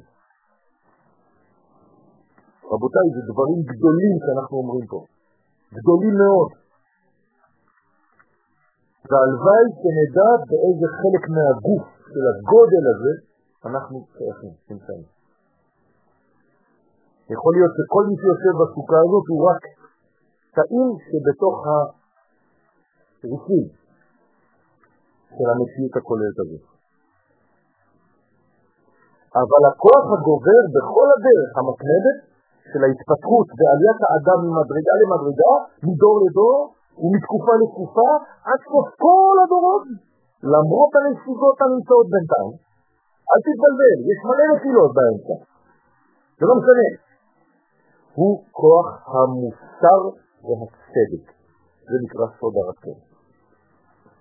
כל מה שתעשה, תעשה את זה במוסריות ובצדק.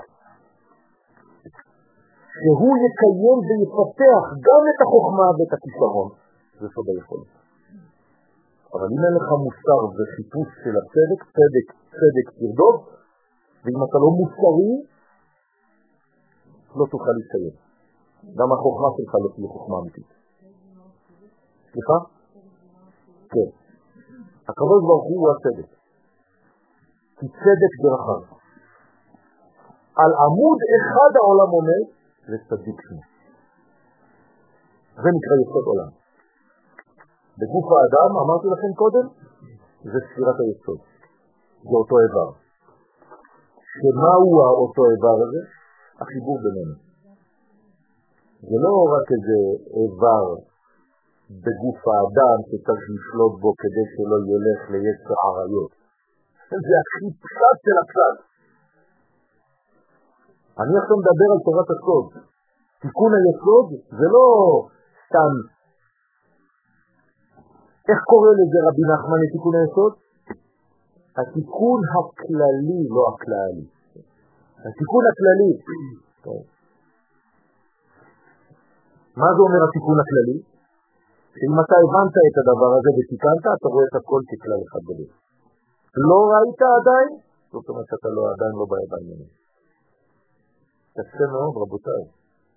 אני רואה בן אדם באוטובוס, אני עולה לאוטובוס, מחזיק 50 איש, נשים, גברים, זקנים, ילדים, כולם אני צריך בספירה אחת לדעת כל אלה מה הם באו לעשות בגלגול שלי. הם אותם תאים, אני נפגש איתם בחיים שלי. מי אלה? בשביל מה עלינו באותו תאריך, באותו יום, בשעה הזאת, באותו אוטובוס? אתם מבינים לאן זה הולך? אני לא רוצה להסתגר אתכם, אז זה מפחיד מאוד. למה נפלתי או הלולב שלי נפל עליי? היו מיליארדים של לולבים השנה, רק אחד נפל עליי. קיבלתי אתרוג על הראש השנה. למה האתרוג הזה? מישהו בא לראות אותי לפני שלושה ימים, אמר לי, בחרתי אתרוג, חבל על הזמן, אבל אין לו. אמרתי לו, גם זה סימן. אתה צריך לעשות עבודה, אתה לא מספיק נודף, אתה לא מספיק יוצא, אתה לא מספיק עושה. הוא יפה, הכל טוב ויפה. אתה צריך קצת קצת להוציא. תפסיק להיות קונחייה. תפתח. זה לא סתם, רבותיי. אדם צדיק, הערבה שלו והעדשים שלו והלולב שלו והאתרוג שלו נשארים, למי? לא צריך להכניס אותם כל חמש דקות. זה לא מתייבש סתם, זה לא סתם טבע. זה הטבע, אבל עכשיו הוא שלך. אז תראה לי את הלולב שלך ואת העדשים שלך, של עכשיו בלי לסכר, ואני אגיד לך מי אתה. תן לי להריח את האתרוג שלך. אתם מבינים איך זה עובד? רבותיי, זה תורה כוללת. כן. מה? לפני חצי שעה בכלל לא שאלת את השאלה הזאת. לא עלתה בכלל במוכחה. עכשיו בירדתי קצת, השאלות מתחילות לא להפסיק. טוב, זה סימן טוב. אתה צודק, אתה צודק. זה נקרא לימוד הסוד. מה זה לימוד הסוד? זה אנטי דוד. זה הפוך, נכון? כלומר, אתה רוצה להיות או סוד או דוד, אתה תחליט. סוד זה אחדות. זה ללמוד תורה פנימית, אחדותית, שמקשרת בין כל התאים, בין כל המדרגות. זה ללמוד את החלק שלא רואים, את החלק הלבן, את החלק המשותף. כלומר, מה שמעניין אותי עכשיו בסוכה עם כל החברים שלנו פה, זה לא הבן אדם לבד, זה מה שיש באוויר בינינו, כאן. הנה פה עכשיו לקחתי את האוויר הזה, זה אני רוצה לאכול. כי רק זה משותף בינו לביני. זה פנימי, זה דבר הרבה יותר עמוק. הגוף שלנו שונה, התאים שלנו שונים, אבל אם הייתי יודע לקרוא את הלבן, תראו כמה לבן יש בחדר הזה. הרוב לבן, גם לפנים הרוב שלך לבן. קח את החלק הזה, תלמד אותו. זה נקרא בינה. תלמד בינה. תיקח את הנון, שערי בינה, ותכניס אותם לתקו, כדי שיהיה תיקון.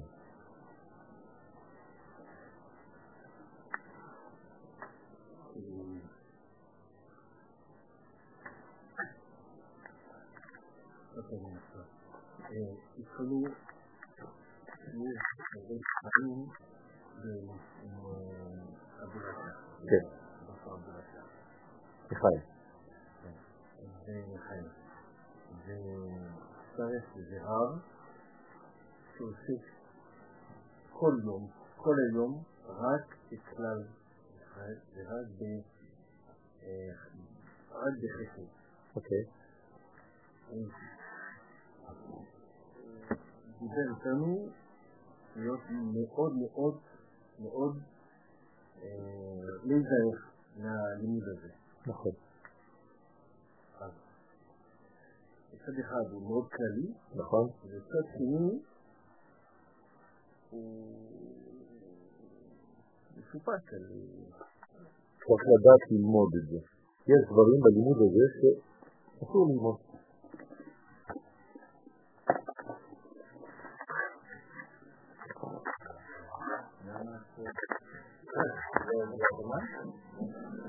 בעניין ברושי הקליפות שבספר דרך עת החיים, בשער מ"ט, בשער נ', שאין כמעט דוגמתם בשמונה שערים, רק תזכורת כללית בלבד מענייניהם, וייתכן שרבי חיים ויטל ז"ל החליט לבסוף לא לגלות כל כך בפירוש את עניין הקליפות, כנודע מהזהירות הצריכה בלימוד של ענייניהם שיש בדבר סכנה ברמינה. אז יש בלימוד הזה דברים שצריך לדעת לא ללמוד. ואם ללמוד, לסיים בנימה של תיקון.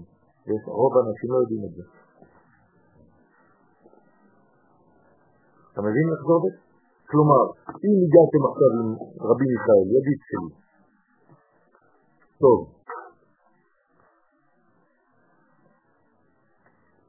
ללמוד את חיים התחלתם? הייתם במקרה מלאכים? בסגירת הכלים? אז אותו דבר, זה נקרא מקרה מלאכים. האם אתם מסיימים בתיקון? לא. סכנה, אסור ללמוד בצורה כזאת. תגיד לו להתקשר אליי.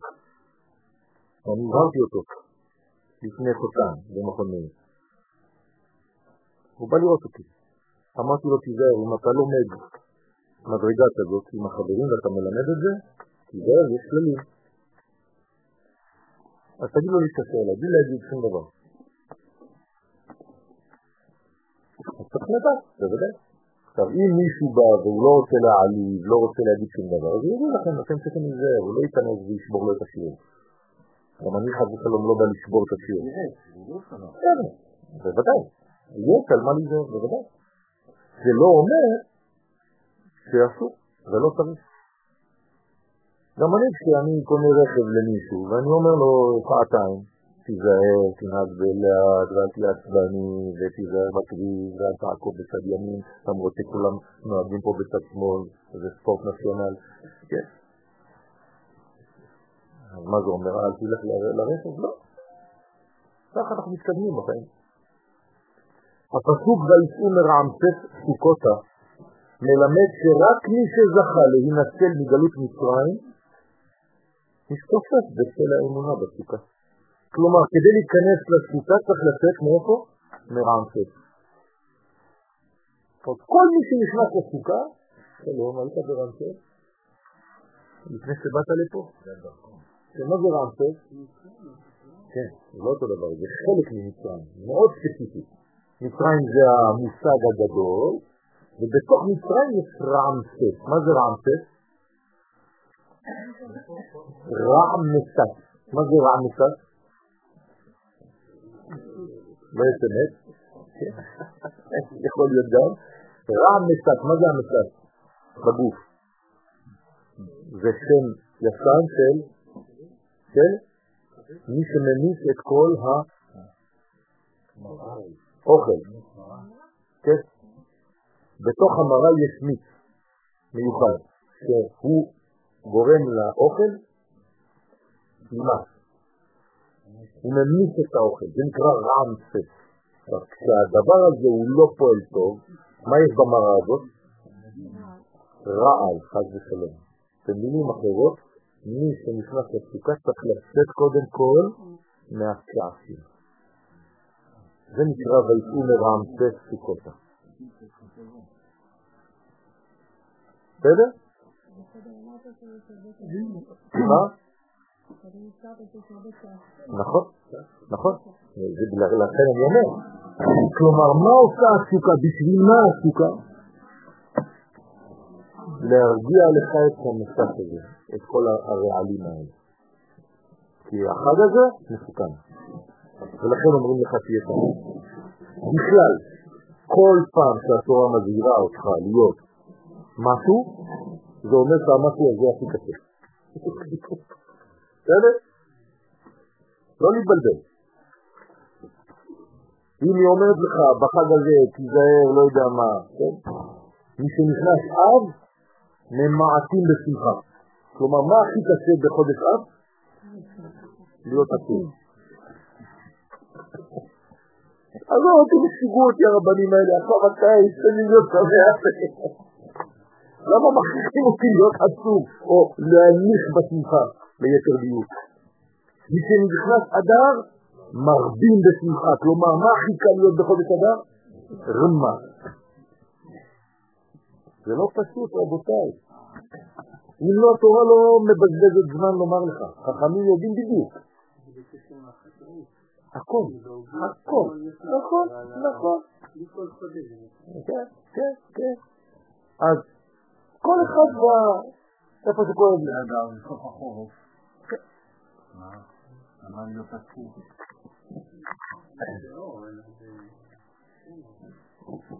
זה לא פשוט בכלל. אדם, הכוח שלו זה עמלק.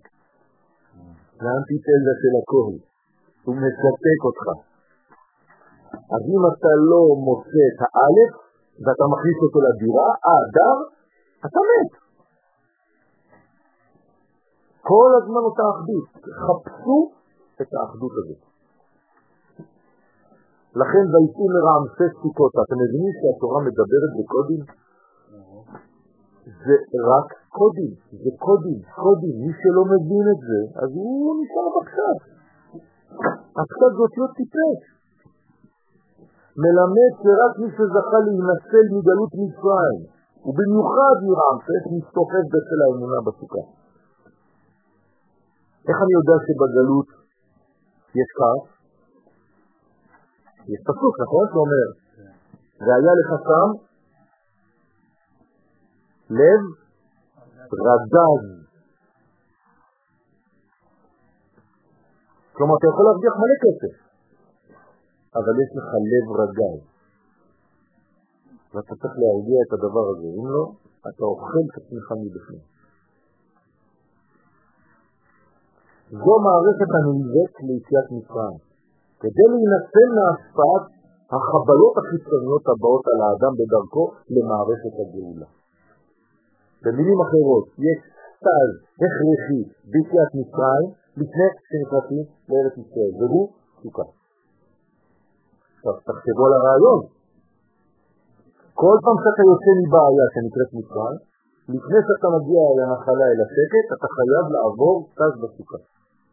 גם כשיגמר חג הסוכות, אתם מבינים את הרעיון עכשיו, נכון?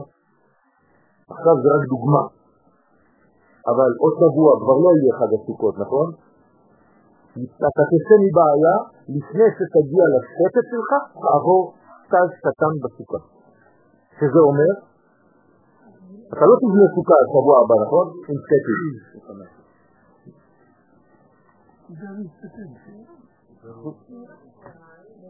לא. מה זה לבנות סוכה עכשיו? אני רוצה לראות אם הבנתם. מה זה להיכנס תחת הסוכה? מה זה? לחבר את הבעיה שלי. לראות את הכל. לראות את המהלך הכולל. כלומר, מה אתה עושה? מה יש בסוכה? הכל. מה אין בסוכה? אין. יש הכל. לכן יש בה שם הוויה ושם הדמות. זה מהסוף עד הסוף, זה הכל. שם הוויה 26, שם הדמות 95, ביחד גמטריה סוכה 91. זה גמטריה של המילה אמן. זה סוד האמונה. אם יש לך את זה, אתה ניצל מהכל. לכן, של האמונה זה גם הצלה וגם הצלה. הבנתם? מלשון צל וגם מלשון להציל. גם להצל וגם להציל. חייבים את זה. וזה נקרא נאמנות. בסוגריים כתבתי לכם, ארץ ישראל היא מקום נקודת הקשר בין העולמות, ולכן החיצונים משתדלים ומתאמצים ביתר שאת למנוע הגעת עם ישראל שם. אתם חושבים שאנשים לא רוצים לעלות לפה? פשוט המחבלים הרוחניים מונעים מעם ישראל לחזור לארץ ישראל. אז הם נותנים להם את כל מה שיהיה להם רק שיצליחו שם. כל פעם שיהודי מחליט לעלות, הוא מקבל עוד איזה עסקה טובה. רק שלא יודעים. כיוון שאם נעשה חיבור בין השמיים לבין הארץ, הרי שזמן התיקון השלם כבר כאן, ומבחינת החיצונים זה סוף הדרך. אז הם יעשו הכל כדי שתצליח שם בחו"ל. העיקר תישאר כאן.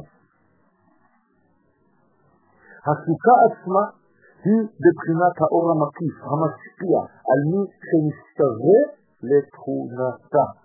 עכשיו אני מוסיף רובד, לא מספיק שנכנסת לסוכה, אתה עכשיו הופך להיות חקיין. היא מתעכב. אתה חייב להשתוות לאנרגיה שיש בתוך הסוכה. אל תהיה אנטיתזה של הסוכה, תהיה כמוה. במילים אחרות, אני לא צריך לראות אותך בסוכה. אתה יכול להיות כמו בילון שם, אתה לא רואה את זה, עומד ככה, לא רואים אותך. אתה שקוף. וכדברי הזוהר, בואו ראה, אילן נשא אברהם. אברהם קטל עץ. זה לא סתם. אומר לך הזוהר שאם אילן נשא אברהם, אברהם נשא אילן. מה זה אילן? כמה זה בגמטריה אילן? סוכה. כלומר, אברהם בנה סוכה, לא שלומית, אברהם. ובאותו אילן, דרך אגב, הילדה הקטנה הזאת שקוראים לה שלומית, שבנתה סוכה, מי כתב את השיר הזה?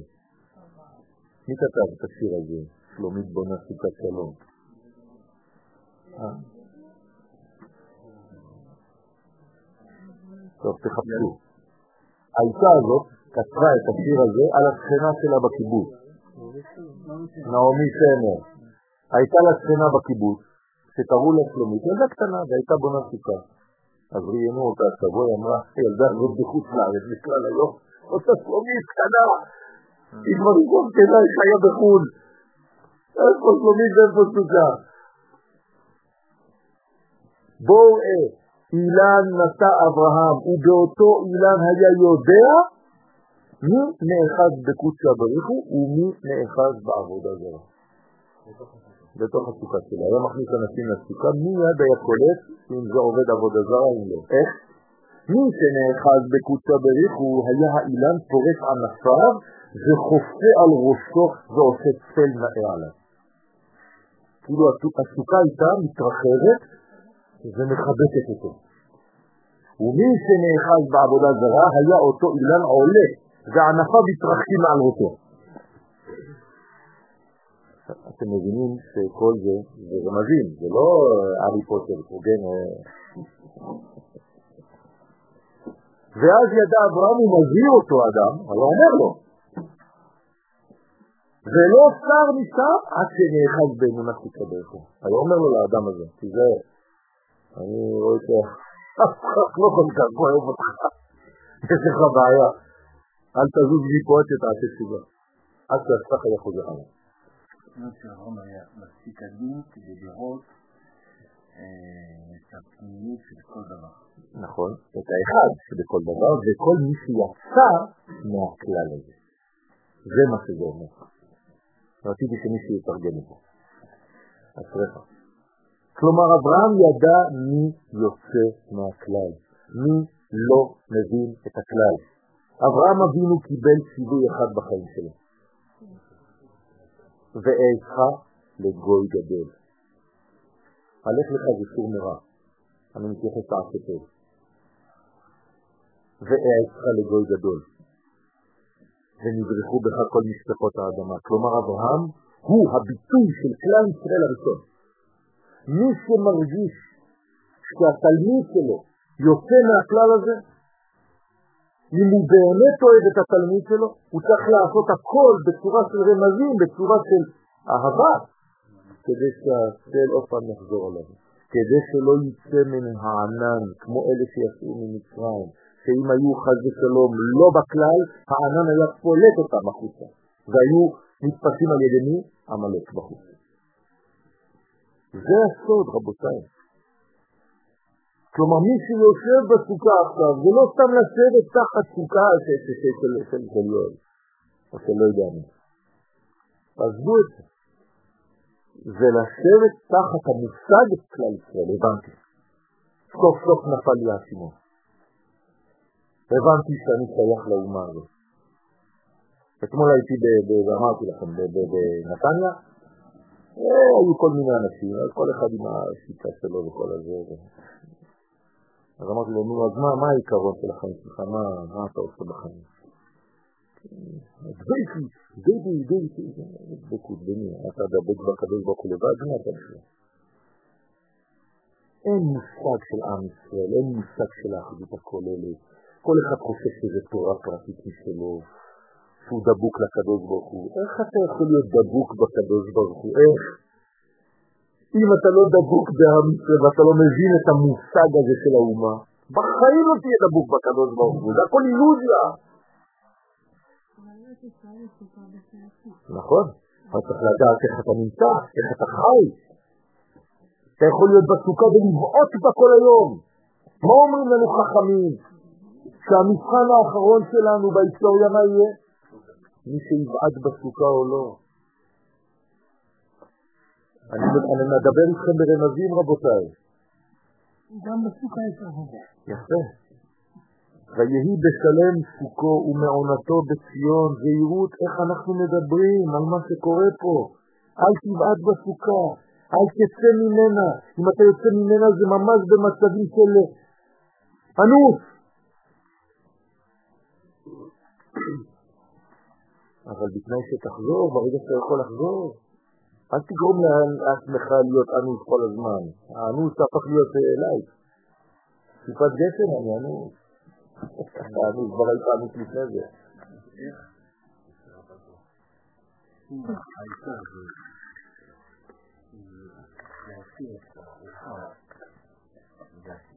איפה המקום שלך כפרט בתוך הכלל הזה? בסדר. אז איך, איך הקדוש יכול לגלות ברגע שעם מחולק את כל מיני קטים זה לא ממש... קטות. קטות. מה זה משנה? מה זה משנה? חסידים מחולקים. לא מחולקים. אין להם בסדר. תראה, הפנים שלך מחולקות, האוזן שלך היא לבד שמה. האוזן השנייה בכלל אף פעם לא ראית אותה. יש לך שתי עיניים, אף פעם לא ראו אחת את השנייה, חוץ מאשר במראה. נו, אז מה? אז אתה מחולק? לא. זה אחד שמתבטא בצורות שונות. אבל העיקר זה שכל אחד ידע שיש לשני גם כן מקום במכלול הזה. אני אם אני מקבל, מצלתה במקום אחד, כל הגוף שואל. יפה. זה בגלל שאתה מבין, אז זה ככה צריך לחיות. כשחייל צה"ל נפצע או מת, לא כואב לך? יפה. אז לרוב עם ישראל היום כואב, יותר ויותר. אז אנחנו צריכים להתרפא מהגלות. כן. אבל זה זה, זה- זה המהלך. ואתה צריך לכאוב את כל מה שקורה לאומה שלך, זה נכון. מי שמצטער על חורבן ירושלים רואה בבניינה. אז נכון. אבל זה לא בגלל שאנחנו מחולקים, שאנחנו... להפך, צריך להיות מחולקים, צריך להיות שונים. אבל זה דומה לתקופה בתנ"ך שממש לא... לא, לא, מעולה. לא. מחולקים זה לא אומר שונאים. מחולקים כמו איברים בגוף, משלימים אחד את השני. שום אצבע לא דומה לשנייה. אבל כולם ביחד מרימות את הכוס. להפך, אם, אם היה לי חמש אצבעות אותו דבר, על היסטר. נכון? תדמיין לך חמש אצבעות, כולם בוהנים.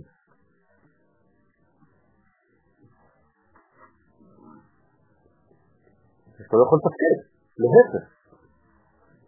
הבניין משלים אותנו.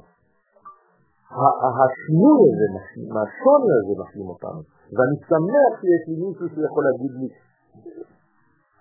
משהו אחר ממה שאני חושב. הוא מאפשר לי לחשוב אחרת. ברוך השם, זה האופן שלנו. הסוכה, סליחה, יש לנו עבודה להיכנס לסוכה. איזה בוט אור, מה, איך, אני מקבל אותו עם כל השאר הזה? כיף לי לראות אותו, כל יום. צדיק. יש לנו עבודה להגיע לסוכה, יש לנו עבודה בתוך הסוכה. נכון. אחרי שגמרנו את זה, מה? גמרנו עבודה בסוכה זה השלמה? חנוכה, בעזרת השם. עוד מעט, אל תדאג.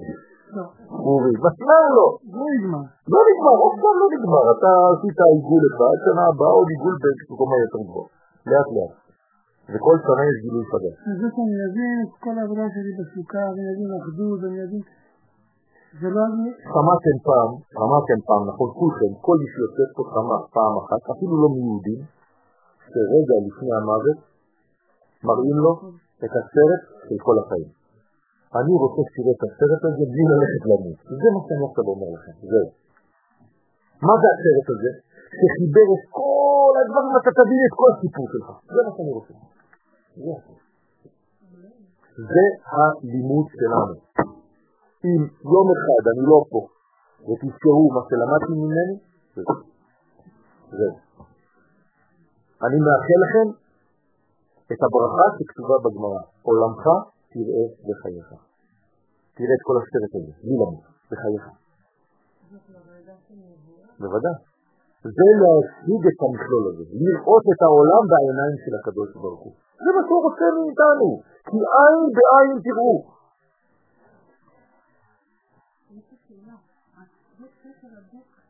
לעם ישראל ואין קשר הדוק בין הקדוש ברוך הוא לכל בן אדם? יש קשר הדוק בין הקדוש ברוך הוא לבין כל בן אדם, אבל כמו בגוף האדם, שהדברים עוברים דרך המוח והלב כדי להגיע לאיברים, ככה עם ישראל הוא הלב שבאומות. זה לא אומר שהקדוש ברוך הוא מזלזל באצבע הקטנה ובציפור, אבל זה עובר דרך הלב. הלב מזרים את האנרגיה. עם ישראל זה הלב. אם עם ישראל לא עושה את העבודה שלו להזרמת האנרגיה, אז חז ושלום היד הופכת להיות נמק שצריך לכרות. ומי שיוצא נגד עם ישראל, אז הוא הולך בכלל מההיסטוריה, נעלם. נעלם. ראינו, כן? גדולים, גדולים, גדולים. אם הייתי עכשיו בזמן של רומא העתיקה, והייתי מראיין מישהו בחוץ, שלום, אתה יודע שרומי עוד כמה שנים הולכת להיעלם? היה צוחק עליי, נכון? זה העם הקטן הזה, אז דעתיות עם ישראל, הוא יהיה... אז לא אומר נשיות את ככה. נכון, הם אומרים לנו את זה? איפה רומי? תגידי לי. מוזיאון. עושים לאיטליה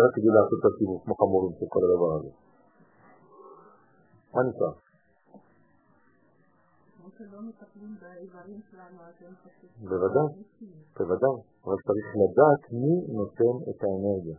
הלב צריך לתפקד, צריך לדאוג, לכן הלב הוא כל כך רגיש. הסוכה פועלת על האדם החוסה בתפילה ומטביעה בו את יסודות האמונה. זה מה שאני צריך לתת. יש לי סטאז' של שבוע, כן? מה לוקחים שבוע ימים לפחות? אנטיביוטיקה? שבוע ימים? קח שבוע ימים אנטיביוטיקה, זה נקרא סוכה. כמה שיותר. אני יודע שיש פה אנשים שלא יוצאים מהסוכה כמעט. אפילו כוס מים לא שותים בחוץ. לא רק גברים, נשים. בלי להצביע. אנטי ביוטי. זה חיובי מאוד. בסדר? זה סוד תפילה דמהנותה. זה סוד הצל של האמונה. כלומר, זה מלחמה עסוקה. הרי אני מגרש רוחות וכללים רעים. כי צל האמונה, עכשיו לקחתי את המילה אמונה, נכון? צל האמונה הן האותיות הבאות אחרי המילה אמן. זה הצל של האמן. מה בא אחרי צל האמן? אלו הן אותיות בנס. במילים אחרות, כשאתה בצל האמונה, אתה חי בנס. זה נקרא צל האמונה, לקחתי את הפשט שבצל. צל האמונה הוא הנס הפרוץ על האדם. וכל החוסד בצל זה נמצא כביכול ברחם העולם הבא. עטוף במציאות שהיא מצד אחד שייכת לעולם הזה, ומאידך מציאות שכל כולה מעלות שהן למעלה מגדרי הטבע וחוקיו. זה סוד שני השמות. חג הסוכות מצד אחד, חג האסיף מצד שני. חג הסוכות זה מלמעלה למטה, זה הקדוש ברוך הוא, פורס עלינו סוכת שלומך, וחג האסיף זה עבודה שלי, אני אוסף את עצמי. אדם שמרוסק, אדם שהוא בפניקה, אדם שהוא בחטא, הוא כל כולו מפוזר. צריך להרים אותו עם כפית. נכון, יש ביטוי כזה? on le ramasse à la. זה בערבית. אתה לא מדבר ערבית, בסדר. Il est ramassé par. אתה לא מדבר ערבית. תלמד. בשעה שאברהם אבינו היה מכניס את אורחיו תחת האש, מה היה קורה להם? לא הייתה כוונתו אלא להשפיע עליהם את אור החסדים של עץ החיים, זה מה שהוא רצה. אני מכניס אותך לצל האמונה, אני רוצה שתלמד משהו בחיים שלך, אני נגעתי באושר הזה, ואני רוצה להתחלק איתך. לא רוצה לסמוך את זה לבד. וכבר הזכרנו הקשר בין צל האמונה בחג הסוכות ובין בצלאל, בין אורי, בין חור. תשימו לב לשם של הבן אדם הזה. הוא הצל של האל, לכן הוא הבן של האור, ולכן הוא בן חור. הנה, מסכים איתי. עכשיו, בצלאל, בין האור שלי, בין חור. מי זה בין חורים?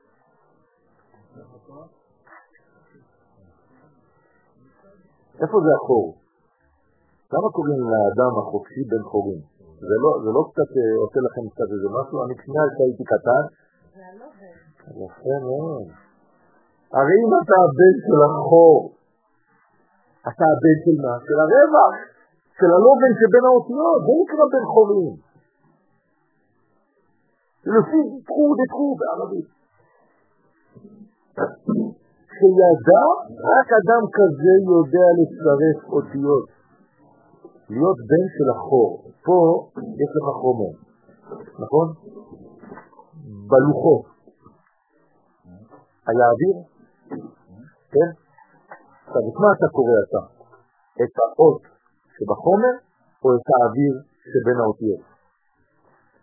מבחינה פיזיולוגית עכשיו, מדעית. כשאתה רואה טקסט עכשיו, אתה רואה את השחור או את הלבן? לא נכון. המוח שלך רואה את הלבן. מדעית, תשאל רופא עכשיו. רק המוח שלך מתרגם את הלבן לשחור. ככה זה עובד. אפילו אתה לא רואה ישר, אתה רואה את הכל הפוך, ובמוח שלך זה משתנה. מה זה אומר? שבפנימיות שלנו אנחנו בנויים לזה. כן, כן. אתה רואה את האנטיתזה של מה שאתה חושב עכשיו. אתה רואה את הפוך, גם אותי עכשיו אתה רואה הפוך, תחתונים למעלה ועליונים למטה. והמוח שלך מתרגם כאילו אתה רואה ככה. יש לו עבודה. דרך אגב, אם זה מופיע אצל אדם, זה לא סתם. זה לא סתם, יש עבודה בזה. היום המחלה הכי הכי נפוצה זה מה? בעיה של כסף וריכוז. קשה לנו לראות את האחד הזה. כל פעם שיש איזה רעש קטן כולם מסתובבים. נכנס ילד קטן עכשיו לסוכה הזאת, כולם יצאו מהסיפור, מהסוכה, מהזיסיהו, מהכל. אני יכול לדבר לפחות חמש דקות באוויר, לבד. מצאנו תרופה לזה. סימפוניה, צריך לראות את הכל כאחד. זה מה שאני אומר.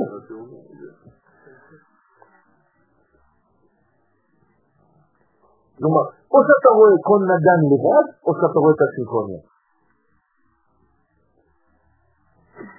אבל זה בעיה.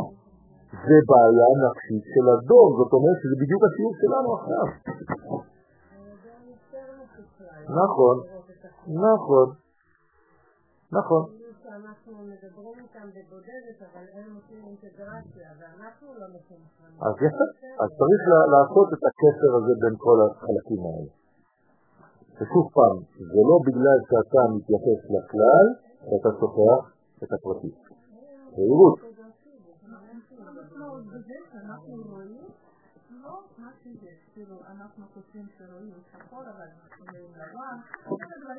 אז את צריכה ללמוד את מה שבאמת את רואה, וגם את מה שאת חושבת שאת רואה ולא רואה. וצריך לדעת את הסדר בין הדברים. במילים אחרות אני צריך ללמוד גם את השחור של הטקסט, וגם לראות מה כתוב בין המילים. וגם כשאני שותק, אני ממשיך לדבר בצורה אחרת של שתיקה. יכול להיות שאני אומר יותר כשאני שותק מאשר כשאני מדבר. אז אני יכול לשבת ולהסתכל עליכם שעתיים.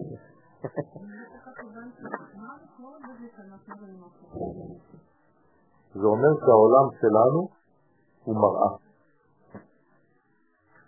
לעולם אחר. משה, כשהוא מסתכל על עצמו במראה, מה כתוב? השם. נכון? זהו. הוא צריך לדעת להסתכל במראה. נכון. פסיכולוגים אומרים שילדים לומדים יותר מאשר אומרים, זה מה שאני בדיוק אומר. מה שנקרא לנון די. כל מה שאתה לא אומר. נון דיקשן. הנון דיקשן יותר מהדיקשן. זה הרבה יותר עמוק. יפה, יפה, יפה. אחד מהשיעורים הראשונים שלמדתי ממורי ורבי, כן, זה היה שכשהוא לא היה איתנו, החיבור איתו היה הרבה יותר גדול מאשר כשהוא היה איתנו. והוא לימד אותנו וביקש מאיתנו מללמוד בשקט כשהוא לא נמצא. וכשהיינו מחבקים אותו כשהוא היה חוזר, אז הוא אומר לנו, למה אתם, אתם מגבילים את הקשר בינינו? כי לגעת ולנשג והכל זה הגבלה. אתה חושב שזה מרגיע אותך. זה לא. זה גם, זה מרגיע ברמה חיצונית. לכן צריך לדעת לשלב בין שניהם. כי זה הכל אחד. שוב פעם, הנגטיב והפוזיטיב זה אחד. אין אחד בלי השני. הריק והשלם זה אחד. למה קוראים ללילה הזה חותם? מה זה חותם? זה מה שבולט יהיה בתוך החותם כאור, נכון? ומה שכאור יהיה בולט, כמור. זה נקרא חותם. אבל זה אחד נכנס בתוך השני והופכים להיות אחד. זה הבניין. אבל צריך לראות את המציאות הזאת, לא פשוט. בשעה שאברהם אבינו היה מכניס את אורחיו תחת העץ לא הייתה כוונתו אלא להשפיע עליהם את העניין הזה. שידע לצרף אותיות שנבראו בהם כמן בארץ, כמו בצלאל. לכן הוא בונה משכן. מה זה האפשרות לבנות משכן בעולם הזה? למה בן אדם יכול לבנות משכן? איך בן אדם הגיע למדרגה שהוא יכול לבנות משכן? מה זה לבנות משכן? לתרגם את הערכים של האינסוף בחומרים. וואי וואי וואי, איזה כיף. הבנתם את זה? כלומר, אני עכשיו בניתי כלי, שולחן, סתם, שולחן, עץ, אני צובע אותו, שם זהר, וכל זה, מה זה? השתקפות של... איך אפשר לעשות דבר כזה? צריך להיות גאון, גניוס, נכון? אבל כל הביטול מה היה אותו דבר, גם לבטל... יפה מאוד, אבל בתנאי שזה בנאמנות, וזה נקרא אומן. זהו, לכן ידע בצלאל, ידע, ידע, הוא ידע לחבר, זה הידע, דעת. אותיות שנבראו בהם, שמיים וארץ, לא רק ארץ, השמיים וארץ, כלומר הוא הפך להיות כמו הקדוש ברוך הוא כביכול, בראשית ברא אלוהים את השמיים ואת הארץ. הנה בן אדם שיודע לתפקד כמו האור, הוא הבן של האור, בן אורי. תראו כמה דברים פשוטים יש לנו בתורה, וכמה אנחנו מהר מהר מהר מהר מהר. כן. כשהרב קוק ראה שפותחים בית ספר לאומנות שנקרא של אל, הוא רץ, הוא הלך לעשות להם שיעור בפתיחה. אמר להם, תדעו לכם שעכשיו אנחנו בשלב של הגאולה הזו. למה? כי אתם יודעים עכשיו לתרגם דברים באומנות. מבחינתי, אומר הרב קוק, זה האמונה הכי גדולה, זהו נגמר התיקון. היה דוס, אני זורק עליהם עגבניות שם. בצלאל הוא הדמות האנושית הנאמנת ביותר לסגולת ישראל. הוא יודע. לכן ידע בצלאל לתרגם את העולמות העליונים ואת כל ערכיהם לכלים מוחשיים בעלי מידות מדויקות בעולם הזה. כך נבחרה הדמות הזאת לבדה לבנות את המשכן על כל פרטיו. בצלאל מסמל את סוד השמירה על הסדר העליון. הוא הצל, הצל לא מסקר. מה שעושה העליון, עושה הצל, נכון? הוא הזיכרון של מה שקיים במימדים העמוקים ביותר. הוא ממ... סליחה? הצל לא משקר. הצל לא משקר. כל התנועות שלי הוא אותו דבר. הוא רק מגדיל, מגדיל או מקטין, אבל הוא לא משקר. הוא לא ממציא משהו שלא היה. הוא הצל של מישהו, אז הוא לא יכול סתם להופיע כשאין. אנחנו לא בפיטר פן, שמנסה לרוץ אחרי הצל שלו ותופס אותו בסוף. הוא ממש חי בצילו של האל, ללא סיום, זה נקרא בצל אל.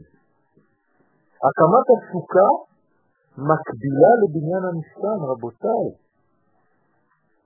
כולנו בצל אל בבניין הזה. עכשיו, אמיתי, אמיתי, אמיתי.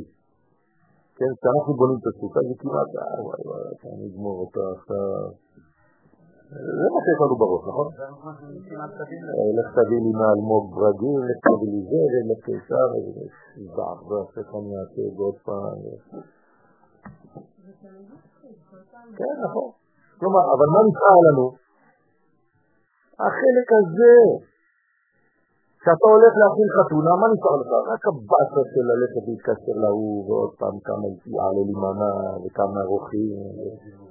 כבר שכחת שאתה הולך להתחתן, שכחת את האהבה, שכחת את הכל. כל הדברים המסביב, זה מה שתופס העניין. זה מה שקורה לנו היום, לצערנו. מה? לפרק זה יותר מורכב. מאיזו בחינה? אה, זה משהו אחר. זה נקרא שעם ישראל, גם כשיוצא מהסוכה הוא מצטער. אבל לפרק תאמינים שזה הרבה יותר מהר. רק שאתה באמת עושה את זה, כמו שאתה בונה אתה מפרק, עכשיו אתם מבינים למה משה רבנו היה בונה ומפרק את המשכן כמה זמן? שבעה ימים. כלומר, מה עשה אברהם באותם שבעה ימים? היה עובר מסוכה לסוכה. כל הזמן זה היה ארעי. הבנתם מה זה אומר? כלומר, מה זה המשכן שהקדוש ברוך הוא אומר לנו לבנות אחרי יציאת מצרים? סוכה! מהלכת, על סקטים, במדבר. אז תעשו חשבון שעות כמה הייתם בסוכה וכמה לא. כמה אתם רוצים להישאר במשכן או כמה שאתם רוצים מעדיפים להישאר בחוץ. בבחינת הנפש, האמת שבארץ ישראל זה בסדר, כי גם ארץ ישראל היא סוכה. תמיד הייתה לי בעיה הלכתית. הרי סוכה בתוך סוכה יש לזה בעיה. אז איך בארץ ישראל זה סוכות? כן? אז צריך רק מקובל שיענה לי. אבל דה פקטו, איך אני עושה? יפה. זה מה שזה אומר. הסוכה זה העולם הבא בעולם הזה. אתמול תרגמתי בצורה פשוטה לאנשים שלא הבינו עברית, אבל למדו שנים על גבי שנים בישיבות. אמרתי לו, מה זה העולם הבא? אז הוא אומר לי, עולם, בעזרת השם, כאן, רחוק. אמרתי לו, כמה זמן מפה? בערך, תגיד לי, אני יודע, אני... אמרתי לי, אתה מדבר עברית? למה אתה לא אומר עולם שיבוא? אתה אומר עולם שבא, עכשיו, אז איפה הוא? אמר לי, וואלה, לא חשבתי על זה. אמרתי לו, אז איפה העולם הבא? אתה תענה לי. אני לא יודע. אמרתי לו, אני שמעתי. אז איפה העולם הזה? הגוף. אז מה, הם חיים ביחד? כן, כן. עולמך תראה בחייך. מי שהנשמה שלו בתוך הגוף שלו והוא חי בהרמוניה, הוא מלך העולם. מה אתה רוצה יותר מזה? כל יום אני צריך לעשות פדיונות נפש על זה, שהאדם הולך ליד עצמו. הנשמה שלו ליד והוא לפה. בערבית אומרים, אתה כותב שבצל. כן. מה זה פרוזדור לעולם הבא? הגוף שלך הוא פרוזדור לעולם הפנימי שלך. יש לנו נטייה לסגור את העולם הבא למחרותיים, לא למחר, לפחות עוד אלף שנה. לא, זה בהווה רבותיי. כל המהלך ארבע אמות בארץ ישראל, כשהוא ימות, יהיה לו חלק לעולם שיבוא. לא, לא כתוב את זה. מה יש להבין? מה זה פרוזדור? איך אתה מגיע לנשמה שלך? אז איך אתה מגיע לנשמה שלך? אז העולם הזה שלך הוא הפרוזדור להגיע לנשמה שלך. תאכל כמו שצריך בעולם הזה, הנשמה שלך. בוודאי. תגיד לי, פרוזדור ובית זה אותו בית? כן או לא? אז למה זרקתם את הפרוזדור לבית אחר? הפרוזדור והחדר זה אותו בית. או שאני לא יודע לדבר. מה יש לך פרוזדור מחוץ לבית? לא, זה בתוך הבית, לפעמים יש לי פרוזדור ונכנס לחדר. אז מה זה אומר? פשוט שהגישה שלך לעולם הפנימי עוברת דרך העולם החיצוני. במילים פשוטות, אם אתה לא אוכל ולא שותה יומיים, להתראות בגלגול הבא. זה מה אומר. אז זה לא אומר שזה לא מדבר על עתיד בכלל. זה הווה מתמשך, עכשווי. בבחינת הנפש קבעו חז"ל כי הסדר הזה דומה להקמת בית בישראל, זה אותו דבר. כשאני עכשיו בונה בית בישראל, אני מתחתן. בית ואישה קודמים ללימוד תורה. ככה אומרים לנו חז"ל. כמה צעירים באים ומבקשים ממני, מה אני צריך לעשות, מה צריך ללמוד, מה אני צריך זה. אתם, כי עכשיו תפסיק, תתעסק באישה שלך. הנה, מפורט. בית ואישה קודמים ללימוד תורה. אין לך בית ואישה, כל התורה שלך היא באוויר. על מה אתה מדבר בכלל? כמו שנאמר ביעקב, ויבוא יעקב שלם, ורש"י במקום, שלם בגופו, שלם בממונו, שלם בתורתו. מתי מגיעה התורה? בשלב סופי. שהקדים שלמות גופו זו אשתו, ושלמות כל ענייני החומר להשלמת תורתו. והיום הכל הפוך. אין לך כלום, אתה באוויר, ואתה לא מצליח כי אין לך אישור הדעת, זה לא לימוד אמיתי, הוא לא יכול להיכנס ללימוד הזה. רבותיי, התורה היא לוגית, היא נורמלית. אתה רוצה להיות שקט, אתה חייב שיהיה לך שקט נפשי. זה כל כך פשוט. מדברי הגמרא ביזמות ס"ב, כל השרוי בלא אישה, שרוי בלא תורה, עולה כי הסדר הנכון לזכות לעומקה של תורה הוא בהקדמת העיסוק בכל המחוץ ליישוב הדעת.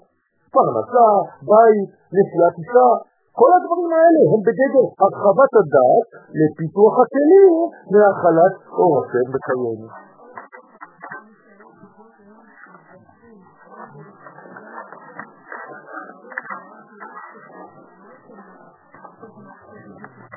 אבל זה, זה בדיוק בגלל, בגלל שכל הערכים אין להם באמת ערך, אז אנשים לא יודעים לאן ללכת. עושים כי כולם עושים. יש שיר כזה, נכון? כולם עושים, ללכת אל, כי כולם עושים. נכון? אני מכיר גם את השיעורים האלה.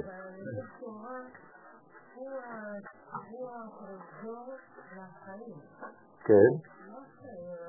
להפך, להפך. לא, לא, לא, לא. המוסר קודם לתורה. דרך ארץ קדמה לתורה. להפך. להפך. תינוק קטן, את צריכה להאכיל אותו. אל תשגעי לו את המוח. תני לו לאכול, תני לו לעשות את מה שיש, שיהיה בריא ושלם.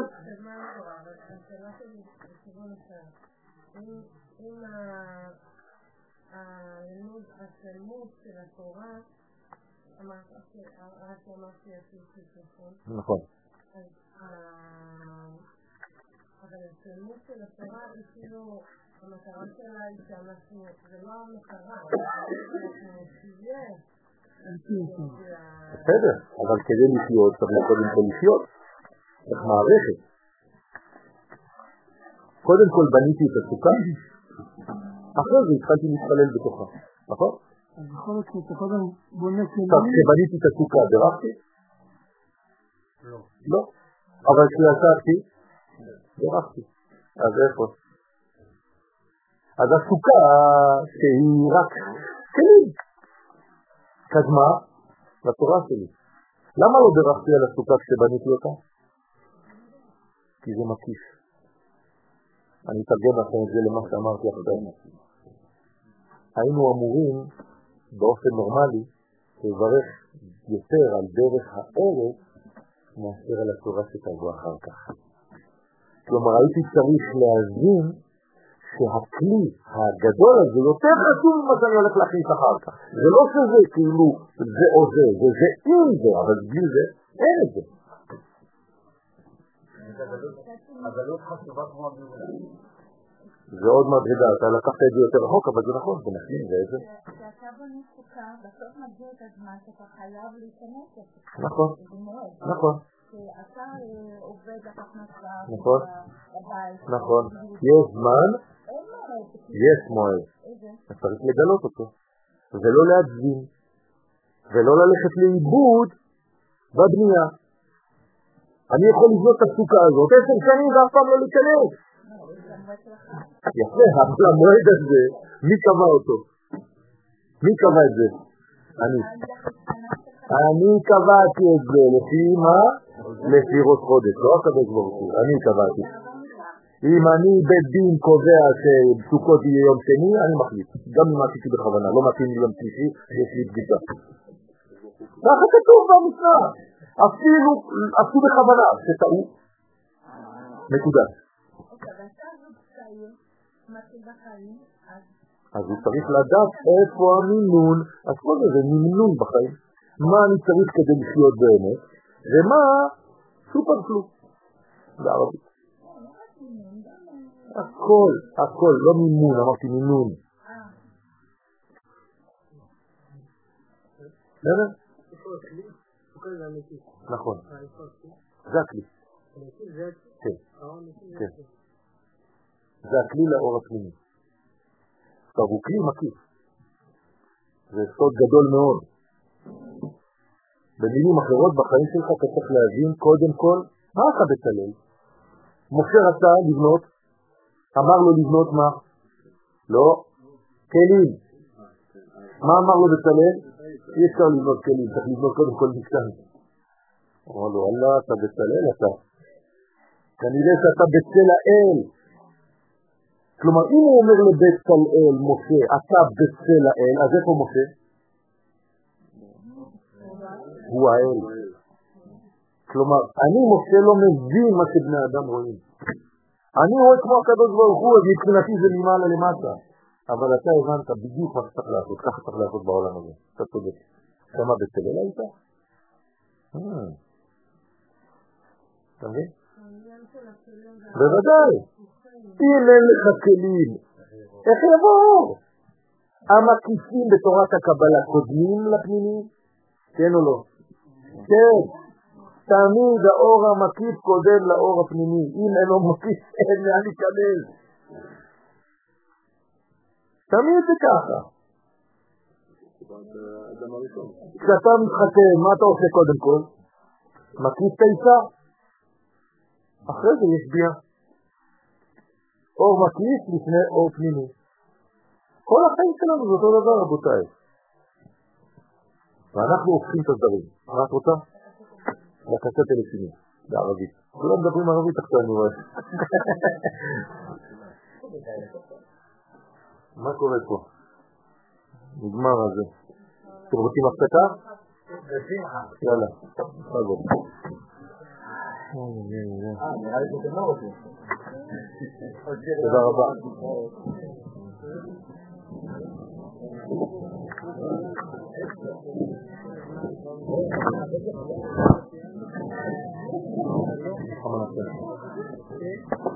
כמה נעשה? חסר א'. במילה כן חסר א'. נכון, נכון. צריך את האותיות והכי. נכון. נכון, נכון, נכון, נכון. מה אם עומדים בשמחת בית הסבע? לא. אנחנו מילה עינינו.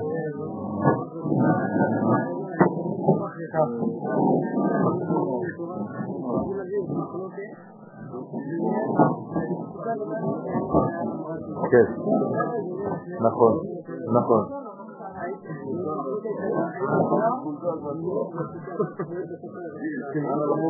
תודה רבה. את הכלל. נכון, נכון. נכון. אז אנחנו גודלים, נכון, ואנחנו אומרים שצריך את שניהם. אבל יש אחד דומיננטי. יפה. מה אומר הרב קוק? שלעתיד לבוא הסגולה תגבר על הבחירה. וזה סימן, התשוקה הגדולה יהיה הרבה יותר גדולה ממה שכתבתם בפרטיות. הקדמה לפרקי אבות. כל הפרטים של הרב קוק, כותב שמה שבעתיד לבוא המדרגה העליונה תגבר על התחתונה. הנה, אנחנו נצא, תודה רבה. כן, לימוד תורה, לא בונה חתולים ולבנות בית, לבנות משפחה. לא, זה דרך ארץ, זה לא התורה. אתה צריך דרך ארץ לפני זה. למה התורה לא ניתנה בספר בראשית? למה היא רק באה בספר שני? קודם כל תבנה עולם, על מה אתה מדבר בכלל? מה אתה מכניס לי תורה עכשיו? אבל לבנות עולם אתה לא צריך... אתה צריך ערכים של מוסר, לא תורה, זה לא נקרא ערכים תורה. של מוסר, זה לא תורה? לא. יש בתורה מוסר, אבל גם בלי תורה היינו לומדים כל מיני דברים, מחתולים, מכלבים, מתרנגולים, כך אומרת הגמרא. כן. מאיפה היית לומד צניעות? מהחתול. לפעמים להיות... להיות בית טוב. בוודאי, אדם טוב לפני התורה, לפני הכל, אדם טוב בן אדם טוב.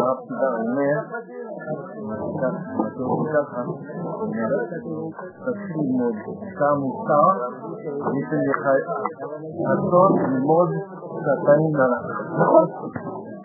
נכון, היינו עם ה... לכפרות, בסדר גמור. סיפור לכפרות? בסדר גמור. תעני בכפרה. לא, לא חשוב, c'est pas grave. C'est tous les 70 ans, Tous 60, ça dépend. האתרוג בעצמו זה שהוא המלכות. הוא מדרגה של המלכות של, עטרת היסוד, הוא תמיד בתעצמו. והלולב בימית הוא הגבר. הגבר הוא לשמור על הימין שלו והאישה זה על שלך.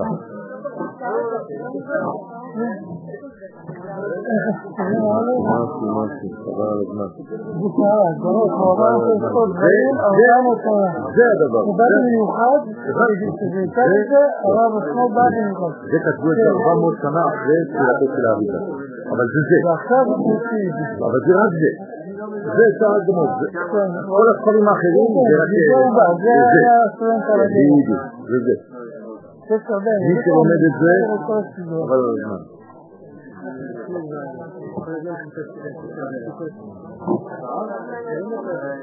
אה, הנה עכשיו, עכשיו אמרתי לו. זהו, מוכן.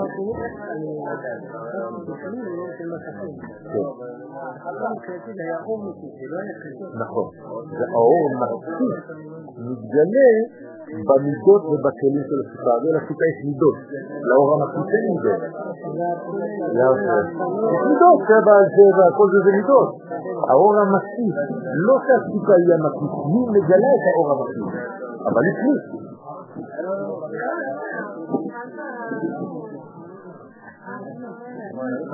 חיבור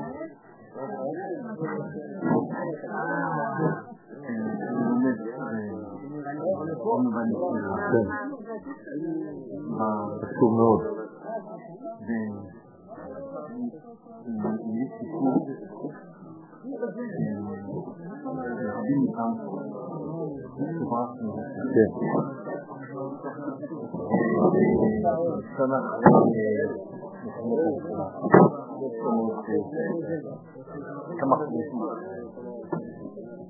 חשוב מאוד.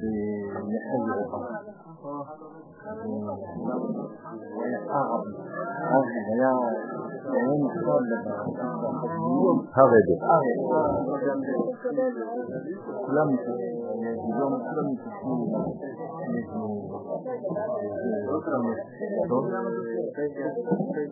זה היה די צעיר, הפסקה.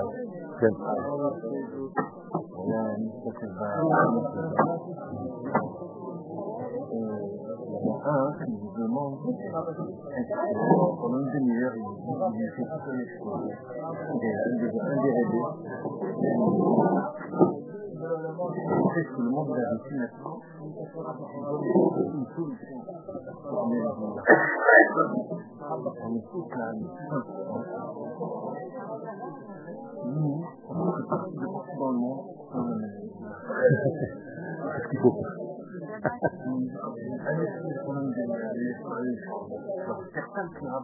comprends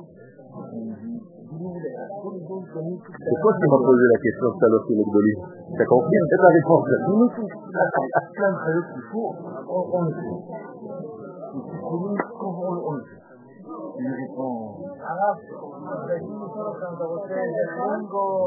תביא רינגו, רינגו תביא, כן. עם דבש וחמאה, כן. יש. זה ריח תלמודי כריח לבנון, תיזהר. אז נעול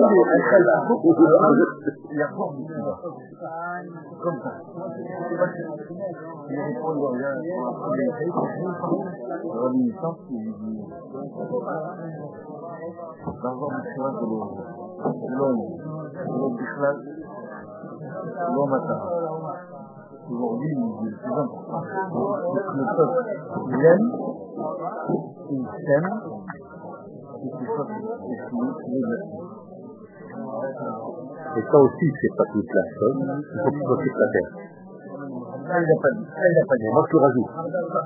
Il a dit, obtiens ça, hein, et on prend des Tu arbres. peux pas être en simcha בחו"ל, כתוב, כי בשמחה תצאו, אם אתם לא יוצאים משם אתם בעצבות.